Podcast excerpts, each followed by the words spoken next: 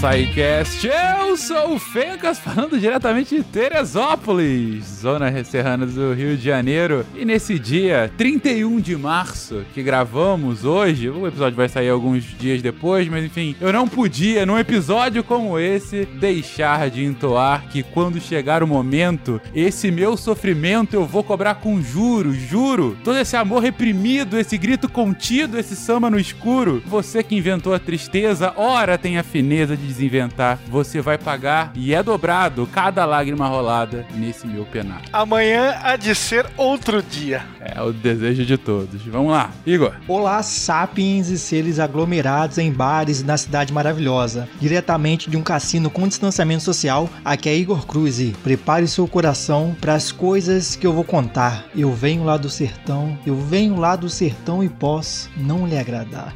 Essa música é maravilhosa, né? É, é, hoje esse cast vai ser só música maravilhosa em Vai, cima de música vai. maravilhosa. Prepare seu coração. Caminhando e cantando e seguindo a canção. Vem, vamos embora, que esperar não é saber. Quem sabe faz a hora, não espera acontecer.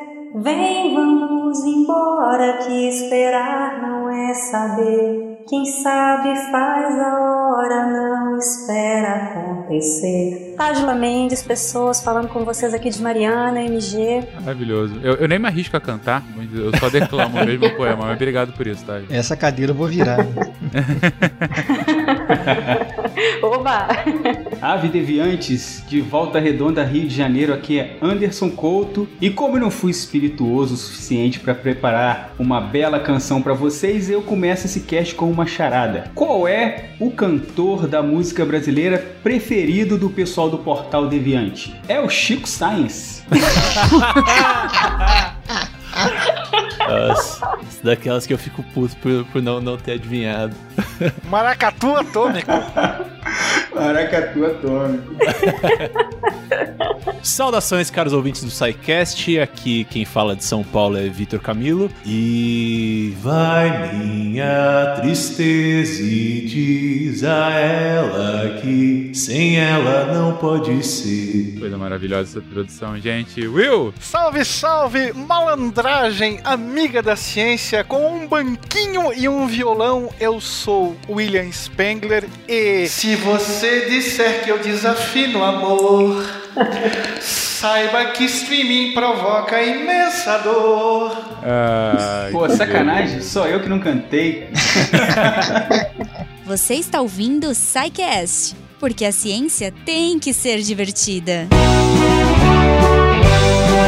E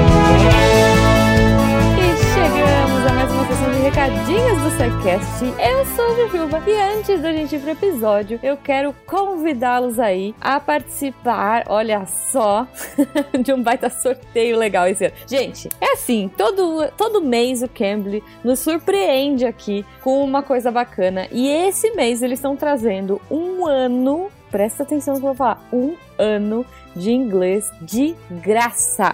Esse sorteio vai rolar no dia 25 do 5. Então, é muito fácil, gente. Olha só, é, serão cinco planos anuais, tá? Você vai ter 30 minutos por dia, duas vezes por semana. Isso é, cara, é muito fantástico. Muito, muito mesmo. Assim, vocês não têm ideia de como eu melhorei é, testando aí, fazendo aulas e, e aprendendo com os professores do Cambly. Então, eu quero que você, ouvinte, também passe por isso, também tenha essa experiência. E o melhor de tudo, né, gente? Na faixa. Olha só.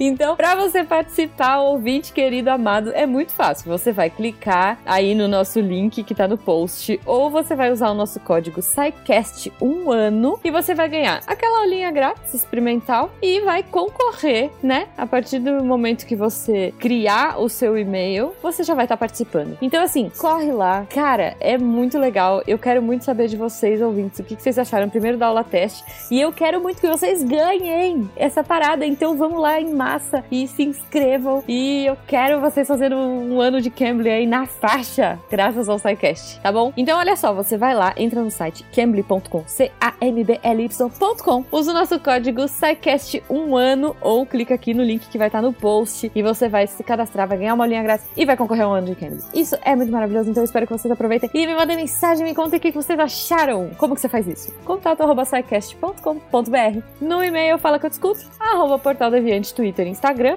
E, né, o jeito que a gente gosta, que a gente adora conversar com vocês é diretamente pelo post. Então você entra lá no site do Deviante, clica no link do episódio e lá no final da rolagem vai ter uma abinha de comentários e para você mandar gifs, mandar suas sugestões, mandar suas frases em inglês. E eu vou dizer mais, hein? A gente tá preparando umas novidades aí com o Cambly, então provavelmente a partir de semana que vem a gente já tenha coisas novas. Fiquem ligados. Vamos revolucionar a forma de é, apresentar o Cambly para vocês. Então fiquem de ouvido. Uhum, não é fiquem de olho. Desculpa, piada ruim. Enfim, eu espero que vocês tenham uma ótima semana. Eu agradeço a todos vocês, nossos patronos, que a partir de um real fazem a ciência divertida. Vocês podem nos ajudar se vocês quiserem financeiramente é, pelo PicPay, Padrim ou Patreon. Ou vocês podem divulgar aí o Deviante pelas redes sociais afora. Mandem pros seus amigos, mostrem para todo mundo para que a gente continue mantendo a ciência muito divertida, tá bom? Lembrando que lá no finalzinho do episódio tem a Deb contando quais foram os textos da semana, porque sim, além de podcast todo dia, a gente tem também. Então a Deb vai contar para vocês quais foram os dessa semana e eu te espero semana que vem, tá bom? Um beijo e até!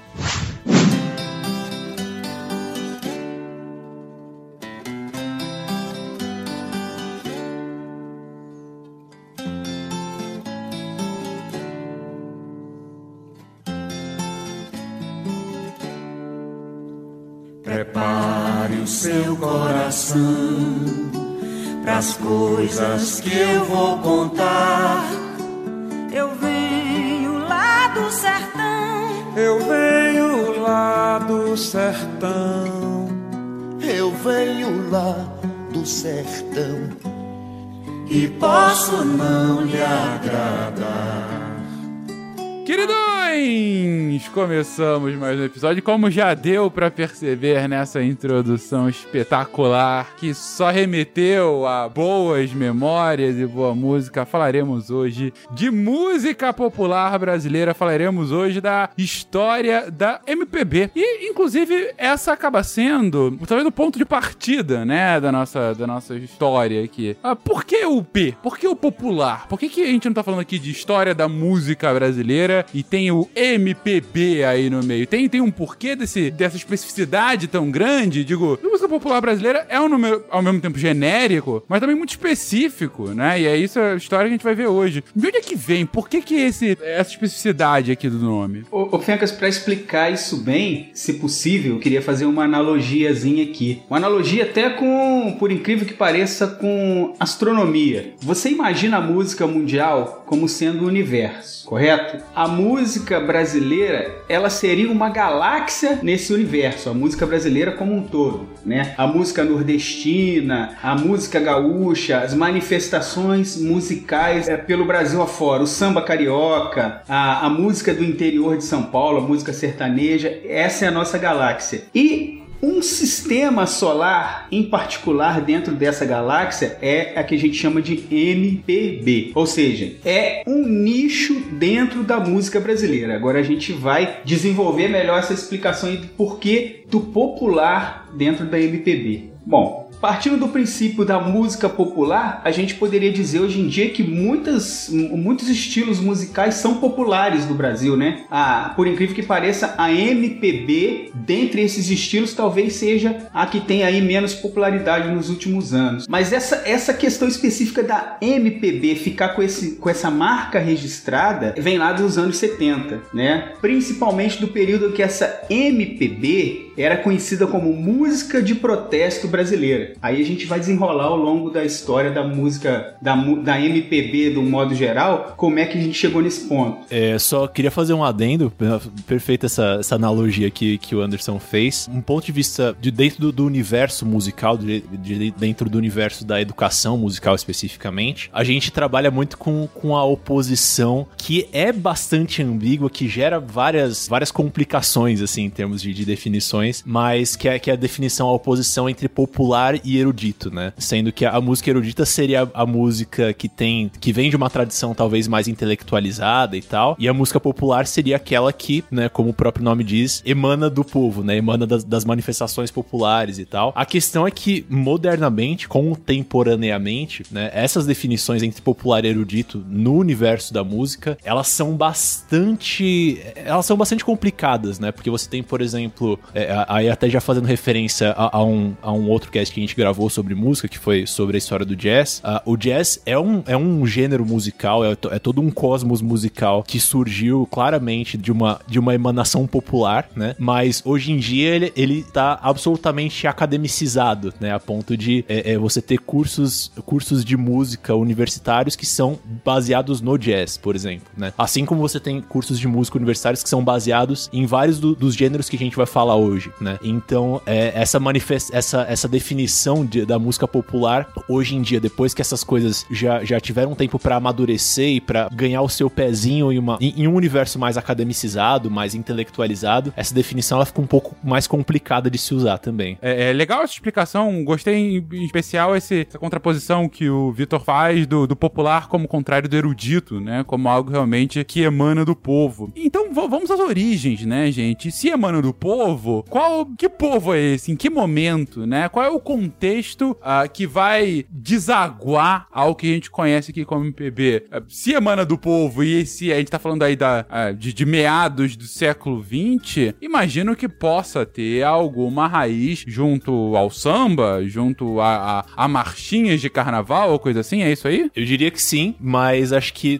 talvez as origens da coisa sejam bem anteriores a isso, né? Vocês podem falar, por exemplo, que os jesuítas utilizavam a música na sua evangelização lá no século XVII. O primeiro compositor brasileiro a ganhar destaque em, no mercado exterior vai ser um, composi um compositor lá de 1770, filho de um português com uma afro-brasileira de origem angolana chamado Domingos Caldas Barbosa. Ele escrevia uma espécie de canção, composições que lembram canções, né? Seria o, o pioneiro do primeiro gênero musical brasileiro, chamada modinha. Tanto é que ele é enviado em 1770 1963 para Portugal para estudar música. E aí se comentou em relação à música erudita, o maior operista das Américas é um brasileiro, né? Antônio Carlos Gomes, que todo mundo conhece. E acho que é desde esse princípio, talvez a gente possa apontar uma coisa que eu particularmente como como estudioso e estudante de música, né, e especialmente música brasileira, é uma coisa que eu vejo como uma, uma grande constante, talvez o, o principal fio condutor que amarra todos os períodos que a gente vai falar, que a gente vai comentar a respeito da música brasileira hoje, que é uma, uma questão fundamental de, de, de miscigenação entre gêneros oriundos de lugares diferentes, né? É, não importa qual seja a época, não importa é, pra, de que forma aquilo esteja sendo feito, a música brasileira ela sempre vai, vai voltar, a, a meu ver, para essa característica, né? E acho que um, um ponto que é, é, que é fundamental, talvez, na, nessa origem da música, da música popular brasileira, como a gente entende hoje, né? Já, já bebendo, já já, na fonte do, disso que, que o, o, Will comentou e tal, é justamente ali no, no, Rio de Janeiro, no iníciozinho do século XIX, né? Quando você tem a chegada da, da família real portuguesa, né? O que, que acontece? A, a família real portuguesa, acho que o, o Will vai, vai, saber esclarecer isso um pouquinho melhor do que eu, mas a, a corte vem para cá em 1808, né? E é, obviamente ela traz todo o seu aparato de socialização, né? Uh, e nisso estava necessariamente incluído, né? Todo o repertório de músicas que se usava nos salões de baile, né? Então são gêneros como as polcas, as valsas, as mazurcas, enfim, né? Gêneros europeus que eram escritos de acordo com uma tradição erudita, no sentido de ter um rigor técnico, né? É, e de ser executados por, por músicos treinados em conservatório, assim por diante. Porém, eram gêneros populares entre um zilhão de aspas, no sentido de que não eram gêneros para salas de concerto, né? Mas eram gêneros para os salões de baile, né? Justamente para socialização ali da, da, da alta nobreza e, e etc. E eu tive um professor na, na, na, faculdade, um professor de choro, que ele, ele gostava muito de voltar para esse momento da nossa história como meio que o momento fundamental em que o choro, né, co como um dos, dos gêneros essenciais da nossa música, começou a ser formado, né? E ele dava muito exemplo de que é, esses gêneros vindos com a família real portuguesa, eles meio que começaram a ser é, maleabilizados, eles começaram a, a ganhar um, um, swing, né, uma, uma nova forma de ser interpretados conforme esse material começou a cair nas mãos né, de, de, de músicos de origem afro-brasileira e assim por diante, né? Enfim, acho que o Will vai, vai poder esclarecer esse momento um pouquinho melhor. A corte chega movendo estruturas. Então você tem a fundação de teatros, universidades, bibliotecas. Afinal de contas, o Brasil era o centro administrativo do Reino de Portugal. Então é, é algo extremamente impactante para a cultura brasileira. E é claro que a música vem a reboque. Também no século XIX, nós teremos senhores de engenho que vão selecionar escravos com pretensa aptidão musical pra, para aprender música com maestros que eram trazidos da Europa. E aí você imagina o que esse encontro forçado propiciou em termos de linguagem musical, em, termos, em termos de gêneros musicais por esse país afora. O Vitor utilizou um termo perfeito aí que é miscigenação, né? Para que surgisse ali os primeiros grupos de choro no Rio de Janeiro em 1870, foi necessária essa miscigenação das influências musicais de todos os elementos que formavam o povo brasileiro até aquele momento, né? Aí a gente tem os instrumentos e o conhecimento da, de música erudita, por assim dizer, que veio da Europa, né? Já a, a, as manifestações culturais que já começavam a, a surgir pelo Brasil afora e fundamental o ritmo da música africana que chegou e, e deu aquele aquele tempero, aquele swing, né? Que é justamente a ginga que a música brasileira tem, que gringo fica maravilhado quando escuta e, e, tentando entender a síncope do samba, como é que aquele tempo é montado daquela forma. Isso é herança africana. Então, em 1870, ali no Rio de Janeiro, surge o primeiro grupo de choro, justamente explorando essa, explorando esse amálgama, né, essa miscigenação musical. Uma coisa que me ocorreu ontem, quando eu estava dando uma revisada na pauta para a gente gravar hoje, e eu até procurei um primo que é formado em música aqui na UENG, para a gente conversar sobre. Não há referências, eu não encontrei pelo menos referências. A gente está falando, né, dessa miscigenação. E a gente sempre fala da presença da, da musicalidade africana na música né, brasileira e, e não há, assim, eu acho que é uma lacuna. Você que, que faz música, né, Victor, talvez você saiba sobre isso. Não há referência à música indígena, à musicalidade indígena como influência na música brasileira. Eu acho que, assim,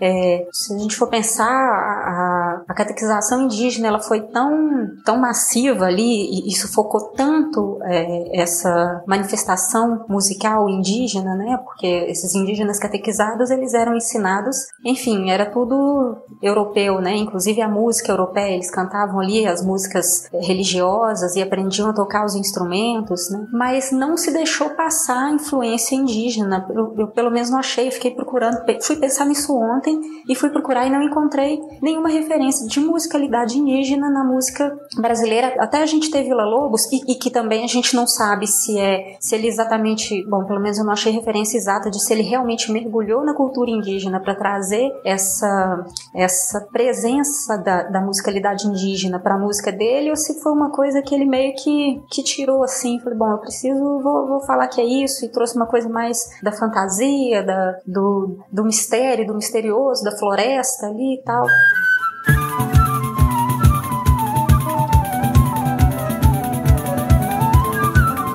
É muito difícil a gente traçar, a gente contar uma história linear da música brasileira, né? Na verdade, o que a gente faz é eleger um caminho é, que, que nos ajude a, a, a, navegar mais pelos pontos nodais, né? Que são, que talvez tenham ficado mais, mais relevantes historicamente, né? Mas é isso, é, é muito difícil contar uma história que, que abarque absolutamente tudo que aconteceu na música brasileira, né? É, e eu digo isso por quê? Porque a, a, a história que a gente vai contar aqui é, é e, e que é a história que normalmente se conta sobre a música brasileira, ela começa essencialmente na Bahia e ela vem descendo, é, ela passa boa parte da, da, sua história, do seu desenvolvimento no Rio de Janeiro, né? E a partir daí ela vai emanando, emanando pro resto do Brasil, né? Mas se a gente for falar sobre Nordeste, especificamente, especificamente região Norte, a gente tem uma série de, de manifestações é, é, populares mesmo, que eu, eu acredito que elas bebam sim bastante na fonte do, do da, da musicalidade indígena, né? E O, que, que me ocorre aqui, por exemplo, são, são alguns gêneros é, da especificamente do, do norte do Brasil, né? É, então Amazonas e, e, Pará, né? Que me, me ocorre aqui é, é, o carimbó, por exemplo. Mas é isso, é, é, é uma linhagem que naturalmente ela vai dialogar com tudo isso que a gente vai falar hoje, né? É, é, tem influências de, de, de, tudo isso que aconteceu na, na Bahia e no Sudeste, etc. Mas também tem influências indígenas, também tem, tem a, a música do norte do Brasil também tem muitas influências caribenhas, né? Até pela proximidade geográfica, etc. Então, só, só queria pegar esse comentário para falar que é, é, uma história muito ampla e você tem toda a razão que, sim, é, existe, existem pouquíssimas referências da, da influência indígena ou da contribuição indígena para a música brasileira mainstream, digamos assim, né? É, agora, só, só queria pegar um, um, outro gancho, assim, pensando no que o Anderson falou, é, sobre o choro especificamente. É, eu, eu gosto muito de pensar no choro como ele é essencialmente ainda música europeia tocada à brasileira. Né? Eu, eu, eu, gosto muito de pensar nele com esse conceito, justamente por quê? Porque se você pensar nesses gêneros que, que deram origem ao choro, né? Então, como eu falei, valsas, polcas, mazurcas, etc., que eram gêneros de dança, né? Das, dos nobres europeus, é, é, é isso, eram gêneros musicais escritos com rigor é, é, técnico erudito, né? Então, eles, eles seguem toda uma, uma sofisticação em termos de, de regras de harmonia, em regras de construção melódica e assim por diante, né? Mas eles eram já com esse tempero brasileiro, como, como o Anderson falou, que eram, assim, o tempero a gente pode, pode traduzir como uma forma diferente de se interpretar aquilo, né? Então, aquilo era escrito com determinado rigor e tocado de uma forma, digamos, mais livre, mais dada à interpretação, mais dada ao, ao swing rítmico e assim por diante. Isso é interessante porque até hoje, se você pega livros de partitura de choro, é, eu tenho aqui alguns livros de, de partitura de, de compositores de uma forma geral, livros do Pixinguinha, quase todos os choros têm ali em cima, tem, tem o título dele e tem embaixo a, a, definição de qual que é o gênero que, que o compositor tinha em mente, né, quando, quando aquilo foi escrito. Então, ah, é uma polca, ah, isso aqui é uma polca choro, isso é uma mazurca, isso é uma valsa e assim por diante. É, isso é, é, faz uma referência muito forte dessa, dessa conexão que o choro ainda tinha com é, é a, sua, a sua matriz europeia, por assim dizer. Perfeito, Vitor. A famosa síncope, né? A síncope rítmica, a quebrada no ritmo ali que veio da música africana. Perfeito. Mas ainda pegando um pouquinho é, em cima do que a Tajla falou, o maestro Guerra Peixe, ele fez uma pesquisa extensa a respeito da, das músicas, da, da, origem das manifestações musicais Brasil afora, né? E ele coloca uma coisa interessante de que em Pernambuco, principalmente em Pernambuco, é, na região ali, na região do, do, do, do sertão pernambucano, ali de onde surgiram ritmos como Cavalo Marinho, o próprio Maracatu, ele aponta um amálgama entre a cultura musical indígena e a cultura musical africana. Daí aqueles tambores poderosos, né? Com a levada da música que, que herdou muita coisa daquele, daquele ritmo. Talvez o Vitor possa falar isso melhor do que eu. Aquele ritmo me parece dois por dois da música indígena, né? Aquela marcação. Se o editor for safo, quando se falar em música indígena, ele vai colocar Chegança, do Antônio Nóbrega, que é uma música bem característica de um álbum estupendo chamado A Madeira que Cupim não rói.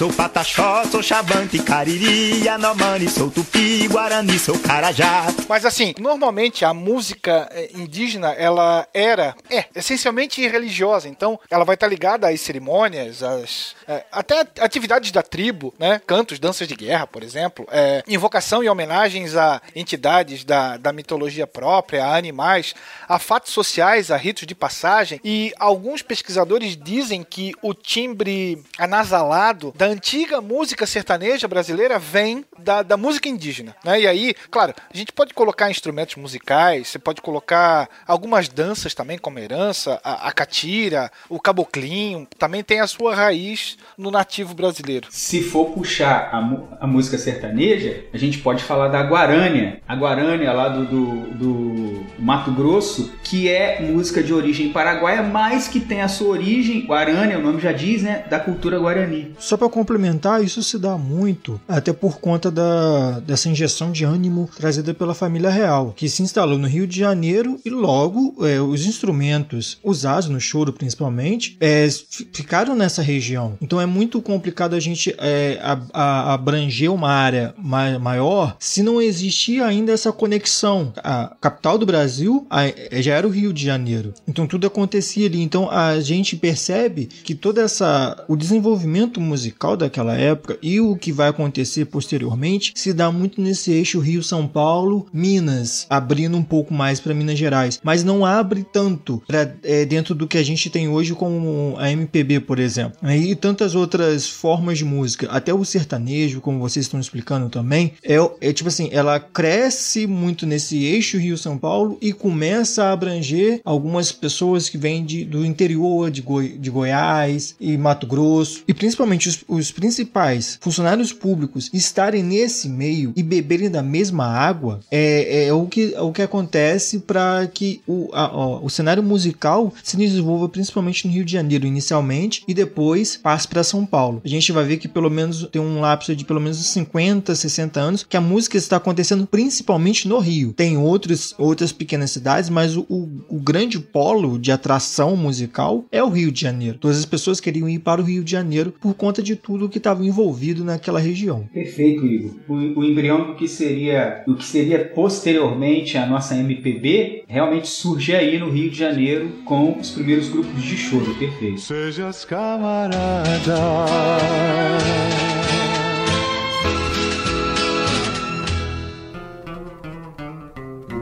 Foi interessante esse, esse compilado que vocês trouxeram, até pra gente sair somente do que é o que hoje a gente considera como MPB e explorar outras músicas, ainda que brevemente, outros estilos musicais igualmente de raízes bem brasileiras e que igualmente foram formados de amálgamas de outros estilos e de outras culturas que se juntaram uh, na própria formação do nosso país. Mas, dado que a gente está aqui com o foco específico na MPB, é, o Igor já levanta a bola aí para falar um pouco do choro. Então é aqui que a gente tá de fato trazendo as raízes da nossa MPB. No choro, no Rio de Janeiro, na chegada da família real e, e nesse desenvolvimento a, ao longo do século XIX e início do século XX, é isso? Isso aí. Pegando o início do século XX, em 1911 a gente tem o início da carreira que seria o nosso primeiro popstar musical brasileiro, que é o Pixinguinha, grande Pixinguinha. Claro, popstar com milhares de aspas, porque tem toda a questão da, da indústria cultural que ainda estava né, se desenvolvendo, etc, etc. Mas o fato é que o Pixinguinha começou uma carreira musical participando primeiramente de vários conjuntos e depois conseguindo sucesso e fama no cenário musical brasileiro, né? Chegando aí para o exterior, né? Tocou na França, Estados Unidos e, e, ele foi, eu não digo o precursor do que a gente vai chamar de MPB, mas ele foi o grande, o, o cara que levantou a bola, o cara que começou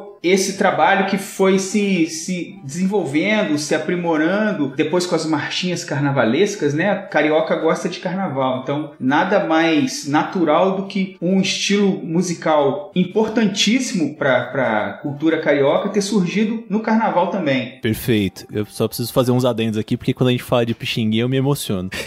Mas, é, eu, eu, inclusive, eu já eu escrevi recentemente pro, pro Deviante um, um, um texto sobre exatamente sobre o Pixinguinha e tentando é, elaborar um pouco sobre, assim, qual que é a real importância dele, né? É, pra, pra história da nossa música e tal. E o, o Pixinguinha, a, a meu ver, na, na, na, minha, na minha concepção, ele se enquadra em uma categoria que é, às vezes é difícil da gente entender exatamente como que ele se encaixa, exatamente por que que ele é importante, assim, e é, é difícil entender por que que ele é tão grande sem você ver o todo, sem você é, é olhar pro que veio antes e pro que veio depois, né? Então, assim, naturalmente realmente, antes do Pixinguinha, você já tinha é, é, figuras que foram muito importantes para o desenvolvimento da nossa música, né? As, as que me vêm à mente de bate pronto são a Chiquinha Gonzaga e o, o Ernesto Nazaré, pianista, né? Baiano também. Baiano era a, a alcunha do cantor, né? Foi considerado o primeiro cantor a se profissionalizar no Brasil. Ele gravou o primeiro disco brasileiro, né? A viradinha do século XIX para o XX, a gente vai ter a instalação da primeira gravadora brasileira, né? Que foi fundada por um tcheco, Frederico Figner. E vai se chamar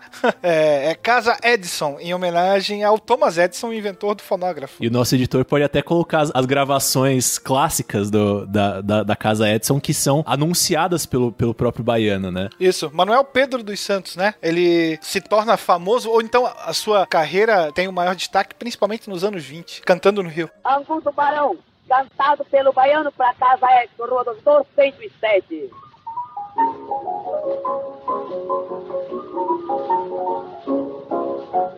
Convidado um dia, numa cortesia, foi em casa de um barão. Mas é, é isso, eu, eu gosto, gosto de falar so- sobre essa trajetória pensando no, no, no Pixinguinha, justamente porque acho que o o estabelecimento desses gêneros musicais, eles passam por um período em que você tem essas informações que elas estão meio que dispersas socialmente, né? Em que você já tem é, é, as pessoas praticando aquilo de alguma forma, mas sem entender que aquilo de fato é algo novo, é algo em si, né? É, e você tem, eventualmente, figuras que chegam e, e não inventam aquilo, não criam aquilo, mas ajudam a sistematizar. E a partir da, daquela figura, você passa a identificar isso aqui é, é o que define a, a, a cultura, a música da, daquela, daquele povo, daquela época, daquele, daquela região, né? Então é algo que acontece, por exemplo, com o Johann Sebastian Bach em relação à música barroca, né? E, todas, todas as inovações que ela trouxe, né, pra, pra música erudita. É o que acontece com o Louis Armstrong em relação ao jazz, né? E, a meu ver, o, o Pixinguinha é esse, esse equivalente brasileiro do Bach e, do, e do, do Louis Armstrong, né? No sentido de ele ser um cara que ele surge quando a coisa já está sendo feita, quando a coisa já, já, já existe de uma forma é, é mais ou menos difusa, né? E a partir dele você consegue meio que é, entender, você consegue codificar que aquilo é de fato um gênero, né? E, e vo- você, você estabelece meio que um, um, um, um chão comum sobre o qual os músicos futuros conseguem pisar, né? E só, só um, um detalhe, assim, sobre, sobre a carreira do Pixinguinha, que eu acho muito interessante. O, o Anderson comentou que ele chegou a fazer turnês na, na Europa, né? Na França, no- nos Estados Unidos, etc. Se eu não me engano, foi durante o período dele na França. é, inicialmente o Pixinguinha era flautista apenas, né? É, e ao longo da carreira dele, ele vai, vai migrando pro saxofone, né? É, e se eu não me engano, foi durante esse período dele na França que ele adotou, que ele ganhou o primeiro saxofone e ele começou a adotar esse instrumento, né? É, e é interessante pensar que é um instrumento que não tinha muita. é, é, é, na época, é, ele provavelmente estava crescendo em popularidade no mundo em função do jazz, né? A gente tá falando dele dos anos 20, é, que o, início da comercialização do jazz, né? Mas imagino que se- seja um instrumento que não tinha ainda muita inserção na música brasileira, né? Então acho que essa adoção do saxofone pelo Pixinguinha denota um pouco essa, essa, essa questão de que ele, ele se permitia é, é, é, ser influído por, por músicas que vinham de outros lugares, né? Inclusive ele foi é, é, criticado por, por críticos né, da, da música brasileira à época por é, se permitir incorporar influências do jazz, do foxtrot, em algumas composições dele, né? E isso volta exatamente porque eu falei lá no começo, ou seja, ele já estava praticando uma música que por definição era miscigenada, né? E aí a, a partir do momento em que ele começa a trazer uma influência que no caso vinha de outro lugar, que vinha dos Estados Unidos, ele é criticado porque, nossa, você está manchando a pureza da nossa música, né? E isso é uma coisa que na verdade a gente vai se repetir, é, é, que vai- a gente vai ver se repetir ad infinitum na, na história da, da música brasileira, né? Sem contar que na primeira metade do século XX, essa região mais boêmia ali do centro do Rio de Janeiro era frequentada por figuras que depois vi- eh, viriam a ser emblemáticas na história da música brasileira. Circulava por ali Cartola, né, chegou a tocar no grupo do Pixinguinha, um, um jovem rapaz lá do Morro da Mangueira, que ainda não tinha se revelado o grande compositor que, que é. E também Luiz Gonzaga, tocou ali na região do centro do Rio de Janeiro, no, no finalzinho ali da década de 50, iníciozinho da década de 60, ele circulava por ali. Tem que falar do carinhoso, né? Você pode não conhecer Pixinguinha, mas é impossível que qualquer brasileiro não conheça Carinhoso. Afinal de contas, meu coração bate feliz quando te vê. A famosa música do Chambinho. Exatamente. Acho que foi meu primeiro contato com carinhoso, criança, foi a música propaganda do Xambim, né? e aí já revelei a idade, né? Pronto, idade revelada. O Xambinho difundiu é, é, o carinhoso nos corações e mentes das crianças. E é o mais engraçado é que essa letra, ela demorou mais de 10 anos para ser implementada. Porque o Pixinguinha, a gente não sabe exatamente a data que ele compôs, esse choro, foi nos anos 20. E a música só recebeu a letra em 1937, com o João de Barro e foi gravada pelo Orlando Silva, que era um grande nome do, do rádio na época. O cantor das multidões. Exatamente quando que essa música, se foi realmente nos anos 20 ou se foi antes de 1920, a gente não sabe exatamente quando que o Pixinguinha é, compôs essa música. Sabemos que ele começou a executar é, pelos anos 20, mas a, a letra mesmo, que a gente que é conhecida até hoje, só aconteceu quase na década de 40. Meu coração sei porquê.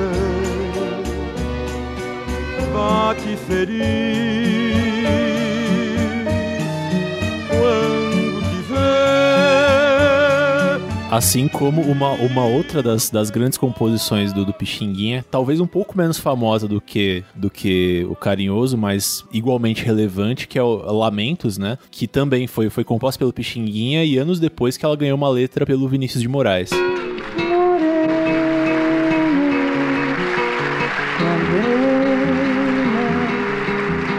Mas ouve o meu lamento.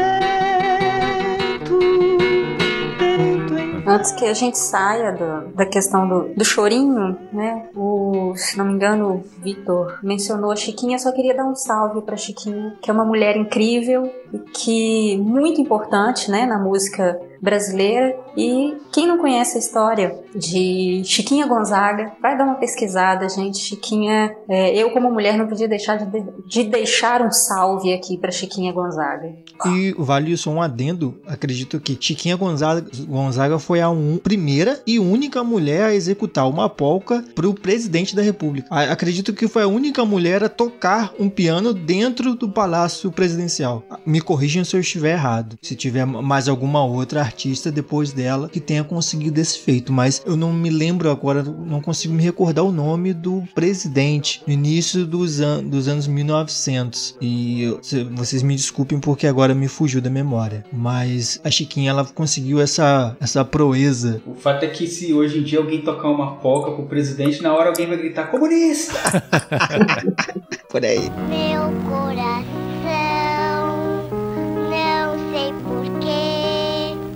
Aí voltando um pouquinho alguns anos antes, no final de 1899 surgiu a primeira marchinha carna- carnavalesca que foi escrita pela Chiquinha Gonzaga para o cordão é, Rosas de Ouro. Então o, a música O Abre Alas ela dá início a um novo, a um- uma, uma nova forma de fazer o som do carnaval carioca.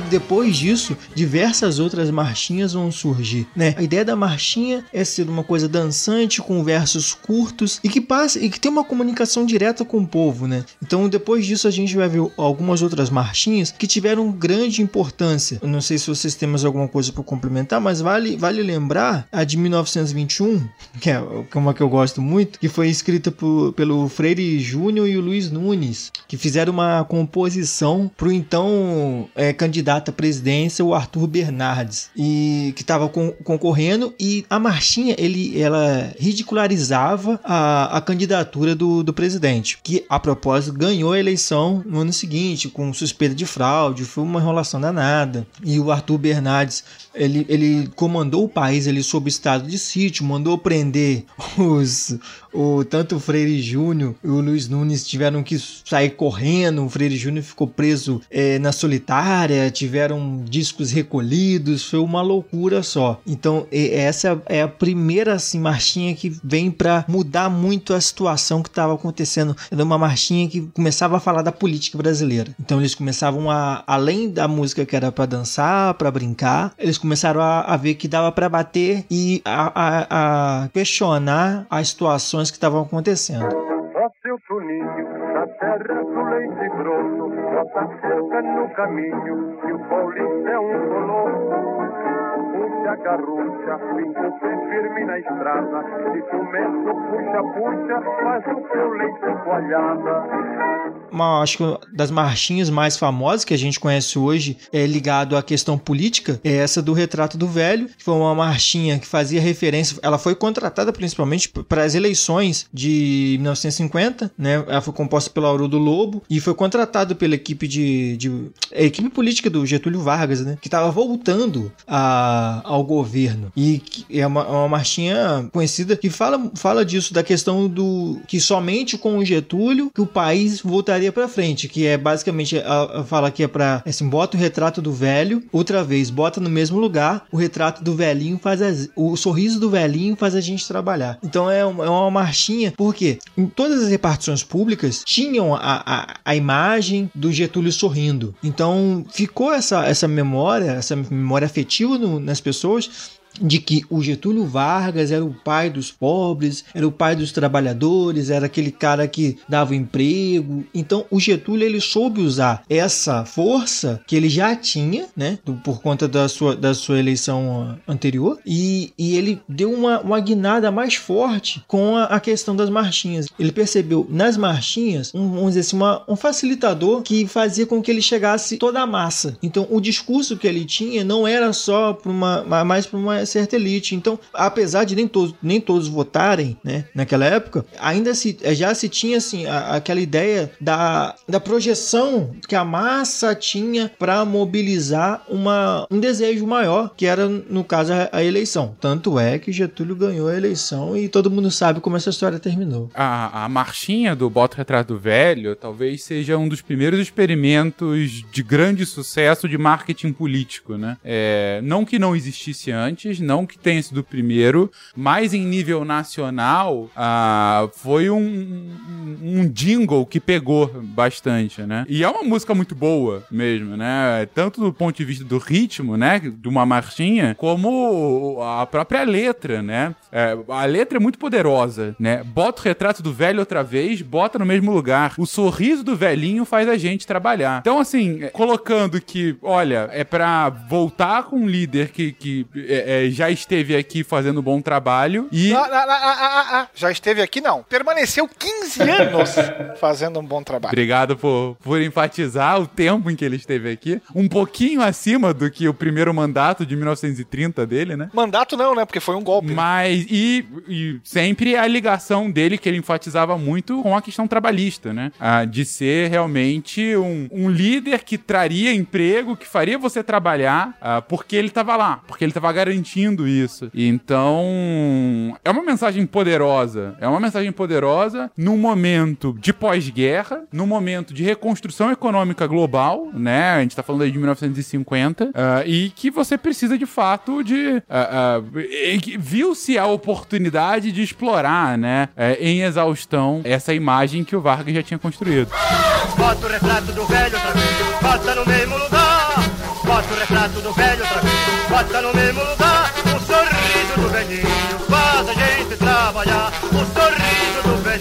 Faz a gente trabalhar. Mas ao longo disso tudo, a gente também tem a, a evolução tecnológica associada. Ou seja, quando a gente estava ainda na época do chorinho, era uma, uma canção passada ali por entre aquela comunidade. Mas chega o rádio, chega o rádio no início do século XX, justamente quando há a explosão das marchinhas. E imagino que o rádio vá ter um papel difusor significativo, né, para esse ritmo. Ah, sem dúvida, né? E principalmente usado como uma força de comunicação, né? Aí Já no- na década de 30, né, durante o Estado Novo, aí o Getúlio Vargas soube usar muito bem a questão do rádio para poder chegar na, em todas as massas, é, ser um, um rádio, uma forma de promover uma integração en- entre a sociedade. Então, conversando com pessoas mais velhas, você tem essa noção melhor. Que existia muito aquela coisa de juntar a família para escutar o rádio, né? O, depois, antes da TV, até mesmo durante a TV, é, as pessoas menos favorecidas, vamos dizer assim, entre muitas aspas, é, que, que, que tinham a condição de ter um rádio. Então, um, um rádio numa rua era uma coisa incrível, né? As pessoas se juntavam para escutar o noticiário. E já em- no início dos anos 40, a Rádio Nacional ela trouxe no Rio de Janeiro, ela lançou a primeira rádio novela. Então, a proporção que o rádio tomou e a proporção que ele é, cresceu foi muito grande. E ele começou, ele entrava em todas as casas, né? Se na sua casa não tinha, alguém na tua rua tinha um rádio, entendeu? Então, não tinham muitas rádios, né? Não tinham muitas emissoras. Então, tava tocando naquela rádio, meio que reverberava para todo o bairro e vai reverberar no município, na cidade e vai alcançar uma quantidade muito maior de pessoas. E aí você também tem a amplitude de tirar um pouco da questão do Rio de Janeiro e abrir para outras, outras regiões. Então aí acredito eu que a partir desse momento, isso, isso também a gente vai ver principalmente por conta dos artistas que vão surgindo, que aí os artistas começam a surgir em diversos outros polos e vêm para o Rio, é lógico, mas eles começam a surgir em outros polos porque eles começam a perceber o que está acontecendo. Então nesse, nesse momento aí você começa a ver nomes como Carmen Miranda,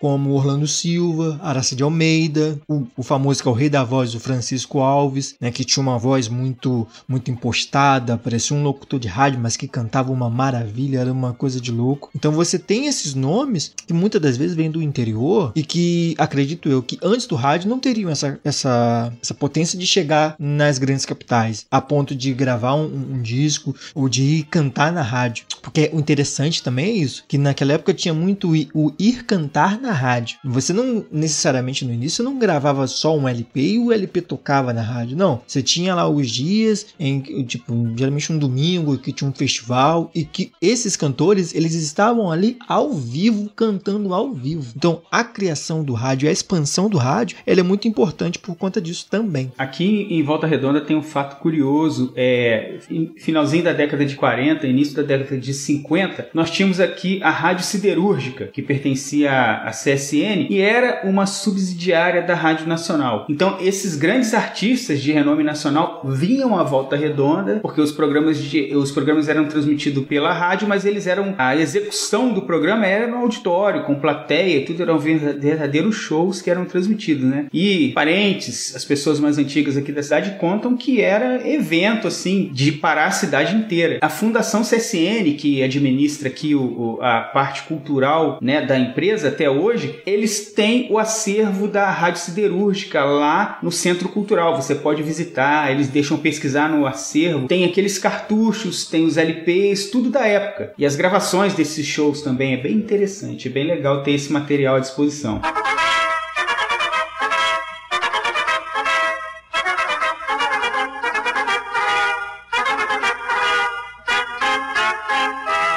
O rádio foi a primeira e para muitos a maior rede social do século XX, né? O programa de rádio mais antigo em exibição do hemisfério sul do mundo é nosso. É a famosa A Voz do Brasil, criada pelo velhinho, lá nos anos 30. Criada pelo velhinho, que se eu não me engano, a, a música que, que abre a voz do Brasil é justamente do, do Carlos Gomes, né? Que você mencionou anteriormente. Exato. O Guarani, né? Exato. Boa noite.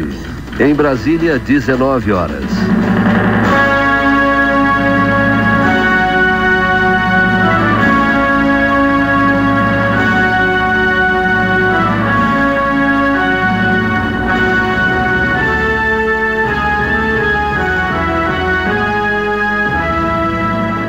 Assim, a era de ouro da rádio vai fabricar os grandes artistas nacionais. E o interessante é que, para a imensa maioria, eles eram vozes. Ah, Eles não tinham rosto. Você não sabia quem era o cantor. Isso só vai se popularizar depois com a- a- as revistas e tudo mais. Mas provavelmente ele passaria quase que anônimo pelas ruas da cidade, sem que você soubesse que era aquela voz que você ouvia quase como diariamente, ou uma voz famosa. E, e e eu acho que não por acaso, é, justamente pegando esse gancho, acho que talvez a, a voz que hoje seja mais reconhecida, né? É, é, assim, a, a voz, digo, a personalidade que dessa época que seja mais reconhecida popularmente, seja justamente a Carmen Miranda que teve uma inserção no cinema americano, né? E até fazendo um gancho, a Carmen Miranda, a- talvez uma das, das, das músicas que seja mais, que, mais famosas da- do, do repertório que, que entrou pra voz dela, é justamente um choro que, inclusive, se, se você pega pra tocar esse choro, você fala, como que alguém teve a ideia de cantar isso aqui, que é o famosíssimo Tico Tico no Fubá.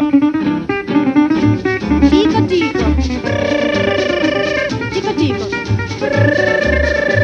Tico-tico tá, tá outra vez aqui. O tico-tico tá comendo meu fubá.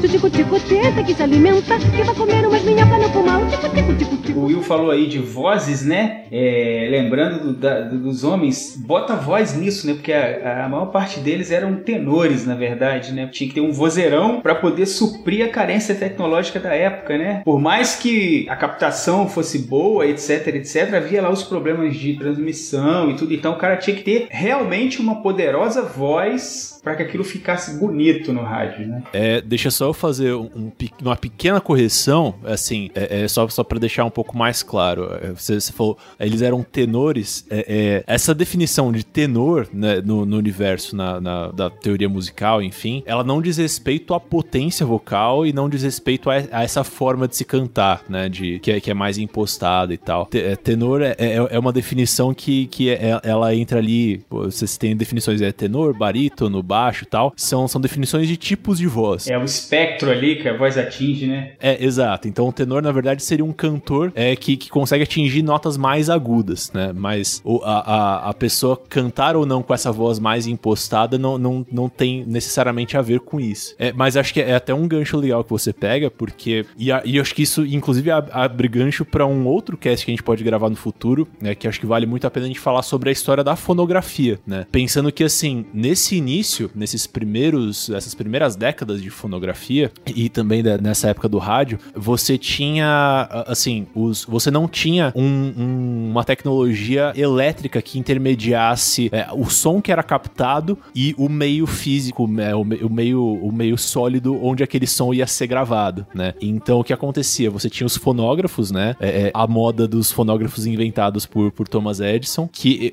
quando você ia gravar alguma coisa, você tinha que. Aquele som ele tinha que, que vir com, com uma potência muito grande, ele tinha que vir, vir com muita força pra conseguir imprimir alguma coisa eh, naquele disco, né? Que na, naquela época tava muito longe, inclusive, de ser um, um disco de vinil, né? É, e uma das consequências disso é que os primeiros, as primeiras grandes estrelas eh, do mundo fonográfico eram justamente pessoas que conseguiam eh, eh, produzir um som, eh, normalmente um som vocal, de muita potência, né? Então, naquele momento, o padrão de qualidade dizia mais respeito a volume do que a nuances, por exemplo, né? Então, hoje em dia, e, e isso é até uma coisa que vai desembocar no- em algo que a gente vai falar da- daqui a pouquinho, né? A respeito da bossa nova e, e, né, de, de todas as contribuições que, por exemplo, o João Gilberto deu para nossa música, são coisas que só se tornaram possíveis a partir do momento que você tinha uma tecnologia eh, de cunho elétrico intermediando as gravações, né? Porque a tecnologia de o- os microfones, no caso, né? Eles permitiam que você eh, eh, cantasse mais baixo e aquilo ainda assim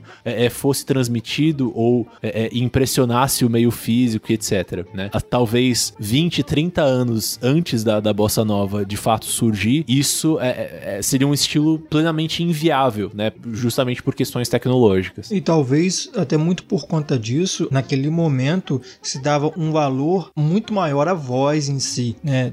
Não, não, não diferente disso, é um momento que surge um, o que nós conhecemos hoje como samba canção, que era a famosa dor de cotovelo, que é uma música mais impostada, aquela música mais lenta, até para você conseguir, é, é, acredito, acredito eu, né? Captar melhor a questão de todas as batidas, da, da voz, a voz poder ser imposta corretamente, para os captadores funcionarem bem. Então, a- é, a- essa questão de, de ainda não de ser muito mais mecânica do que automática, vamos dizer assim, menos com menos recursos, também isso muda um pouco do que estava sendo produzido para o rádio. Porque, por exemplo, o samba, que é bem anterior a isso ao samba, ao samba, esse samba de terreiro, né? Ele já estava rolando há muito tempo, né? Desde Noel Rosa, do- no início do, do século, mas não era tocado no rádio. Então, acredito eu também por conta dessa situação, da questão da, da, da capacidade de, ca- de captação do que as rádios é, tinham, né? Então, a- é, a- isso é opinião minha pelo que a gente está discutindo aqui. Acredito eu que e isso acontece muito por conta do tipo de, de música que estava sendo tocada naquele momento. Me corrigi se eu estiver errado, Vitor. Se o raciocínio foi correto. É, eu, eu não,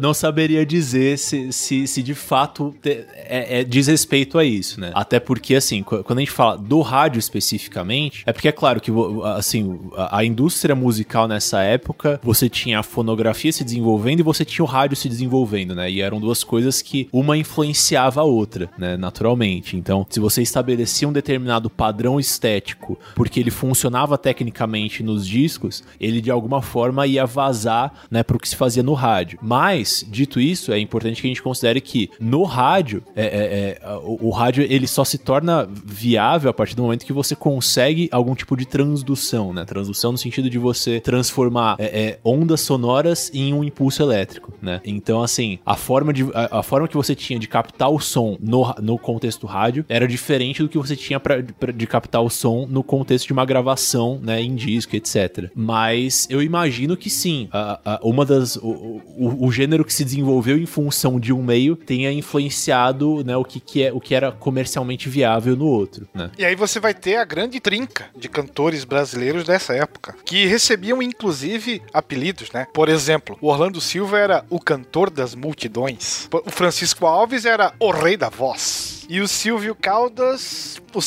seresteiro do Brasil, se eu não me engano, que eram os, os campeões de, de vendas de discos nessa época. Três vozes incríveis a propósito. A gente poderia falar só um pouquinho de um cara que, acredito eu, também foi um, nome que revolucionou esse momento também da voz ali, que é o Ari Barroso, né? Que é um mineiro, natural de Ubá. Ele veio pro Rio de Janeiro para poder estudar, estudar direito, e ele já tocava piano e tal. E assim, ele tocava para complementar a renda, basicamente. Como diversos outros, outros artistas que surgiram assim. Ele estudava na Faculdade de Belas Artes e ele tocava para complementar a renda e ele começou a escrever algumas partituras e em, em 29 o Silvio, o Silvio Caldas ele, ele gravou uma dessas, uma dessas peças escritas por ele. E a partir daí o, o Ari Barroso começou a ter maior, ele assim, ele deixou um pouco o direito de lado e começou a se enveredar no campo da música. E além de é, compor diversas peças, ele foi pro rádio e aí no rádio é onde foi onde ele aconteceu com os principais os principais programas, né, de rádio, os, os programas que mais revelaram novos talentos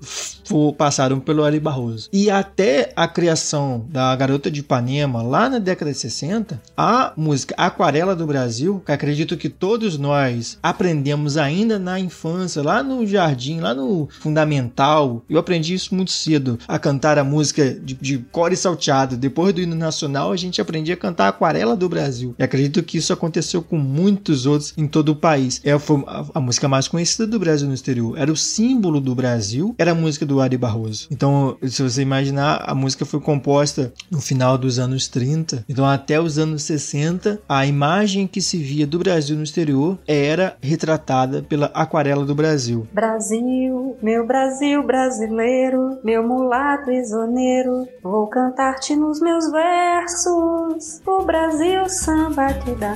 E aí vai. Canta de novo o trovador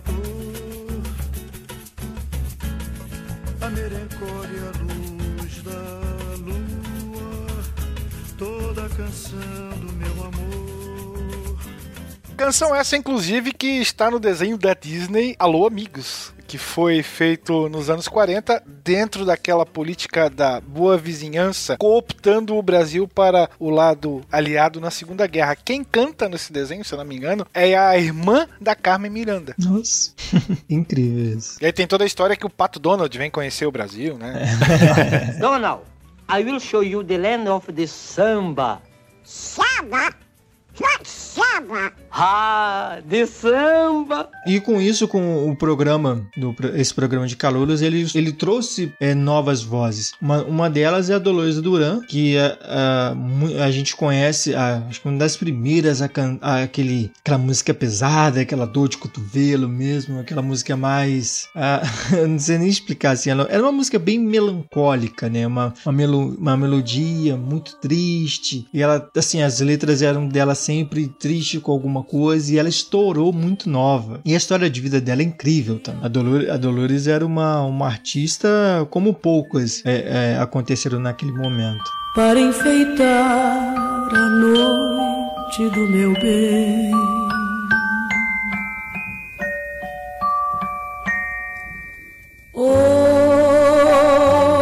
Hoje eu quero paz de criança dormindo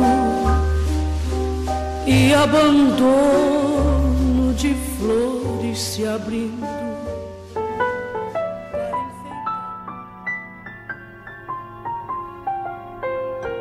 Mas a gente tá comentando aqui com relação ao rádio e, sem dúvida, cantores espetaculares e com vozes muito marcantes para aquele momento do, do- do desenvolvimento tecnológico, da difusão, né, da, da música no Brasil. Tem as grandes damas do rádio também, né? Que eu acho que só, além da Dolores Duran, você tem Ângela Maria, você tem Dava de Oliveira, Isaurinha, tem a própria Maísa, né? Então era um mercado bem eclético. Mas você fala das damas do rádio e a gente pega a Maísa e a gente pode puxar aí então pra bossa nova, né? Que a Maísa, ela vai, ela vai gravar uma música que é um dos é, é- é- acho que a gente pode falar que é um marco da bossa nova, né? Então, quando Maísa grava o Barquinho, né, é, que é uma música do, do Bosco ali, né? Então a gente tem aí essa essa mistura aí, essa bossa nova buscando aí é, personagens que são muito muito específicas e muito importantes para o rádio, no caso a Maísa, e a gente tem a bossa nova conseguindo ganhar um espaço que até então não tinha, né? É muito importante que Maísa grave o barquinho para que a bossa nova consiga ganhar ali um espaço, uma vez que ela surge que há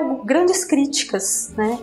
Volta do mar, desmaia o sol e o barquinho a deslizar e a vontade de cantar. Eu acho que antes disso, na verdade, a gente precisa voltar um pouquinho e falar exatamente do surgimento da bossa nova, né? Em que contexto que ela vem, exatamente o que, que, que ela causa, né? Qual, qual que é essa, essa bagunça. Porque a- a- acho que é- é- é, se a gente parar pra pensar, assim, pra, pra nós, pra nossa geração, às vezes é difícil ouvir a bossa nova e pensar nela como algo de fato revolucionário, né? Algo novo, né? Exato. Porque é isso, porque ela soa, né, pra, pra ouvidos jovens, né? que Estão acostumados com solos de guitarra frenéticos e putz-putz no último volume. Antes fosse isso.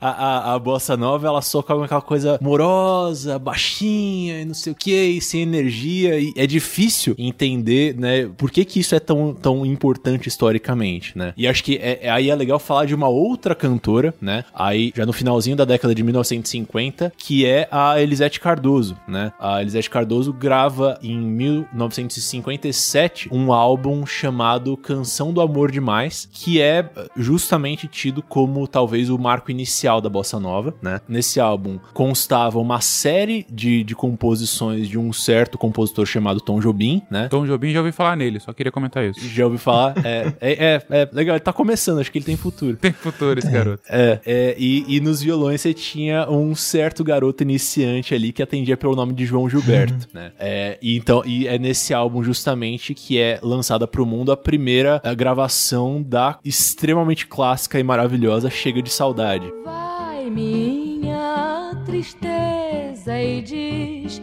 a ele É, e ali começa talvez o primeiro a, a- primeira grande contribuição é, é, da bossa nova para o mundo, né? Que eu, assim, como estudante de música, gosto de é, resumir na figura do João Gilberto, né? Porque se você, se a gente observar, se a gente for ouvir esse álbum, eu peço pro, pro nosso editor é, a gentileza de colocar essa versão da, da Elisete Cardoso de Chega de Saudade, vocês vão observar que a forma da Elisete Cardoso cantar ainda faz bastante referência a esse universo, a essa era das cantoras do rádio, né? Existe já uma certa sutileza, existe uma certa dinâmica, né? Justamente porque aí já, já era uma gravação elétrica, já era uma gravação feita com microfones, né? Então permitia essa, essa nuance mais pronunciada, mas existe uma impostação na forma dela cantar, existe essa, essa, ah, ah, não posso dizer, é, é, é uma coisa que tem um pezinho, ele tem um dedinho do pé no universo da ópera, né? Essa coisa de vai minha tristeza e diz a ela, essa coisa super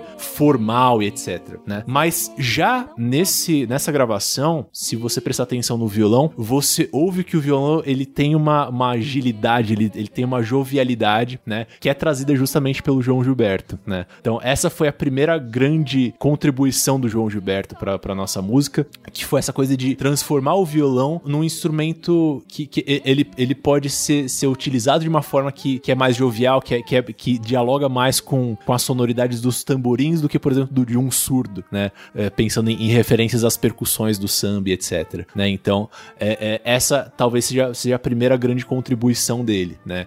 E aí, claro, né? Se, se ele, se ele é mais ágil, se ele é mais repicado, né? Ele, ele pode executar coisas que são ritmicamente muito mais complexas, né? Sem se, se enrolar tanto, digamos assim, né?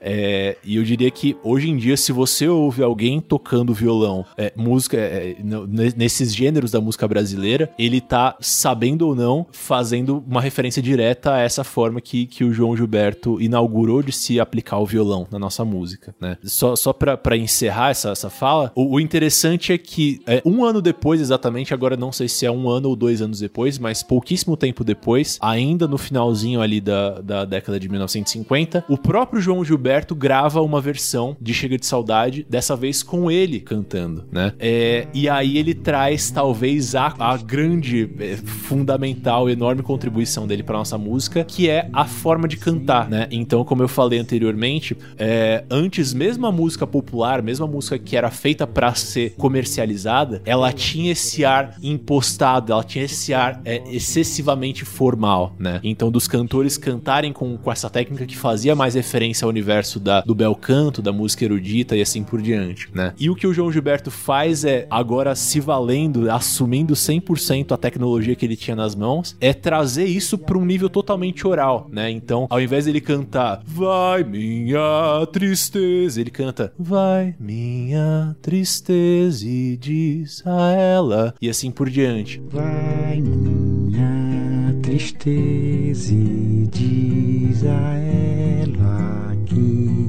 sem ela não pode ser.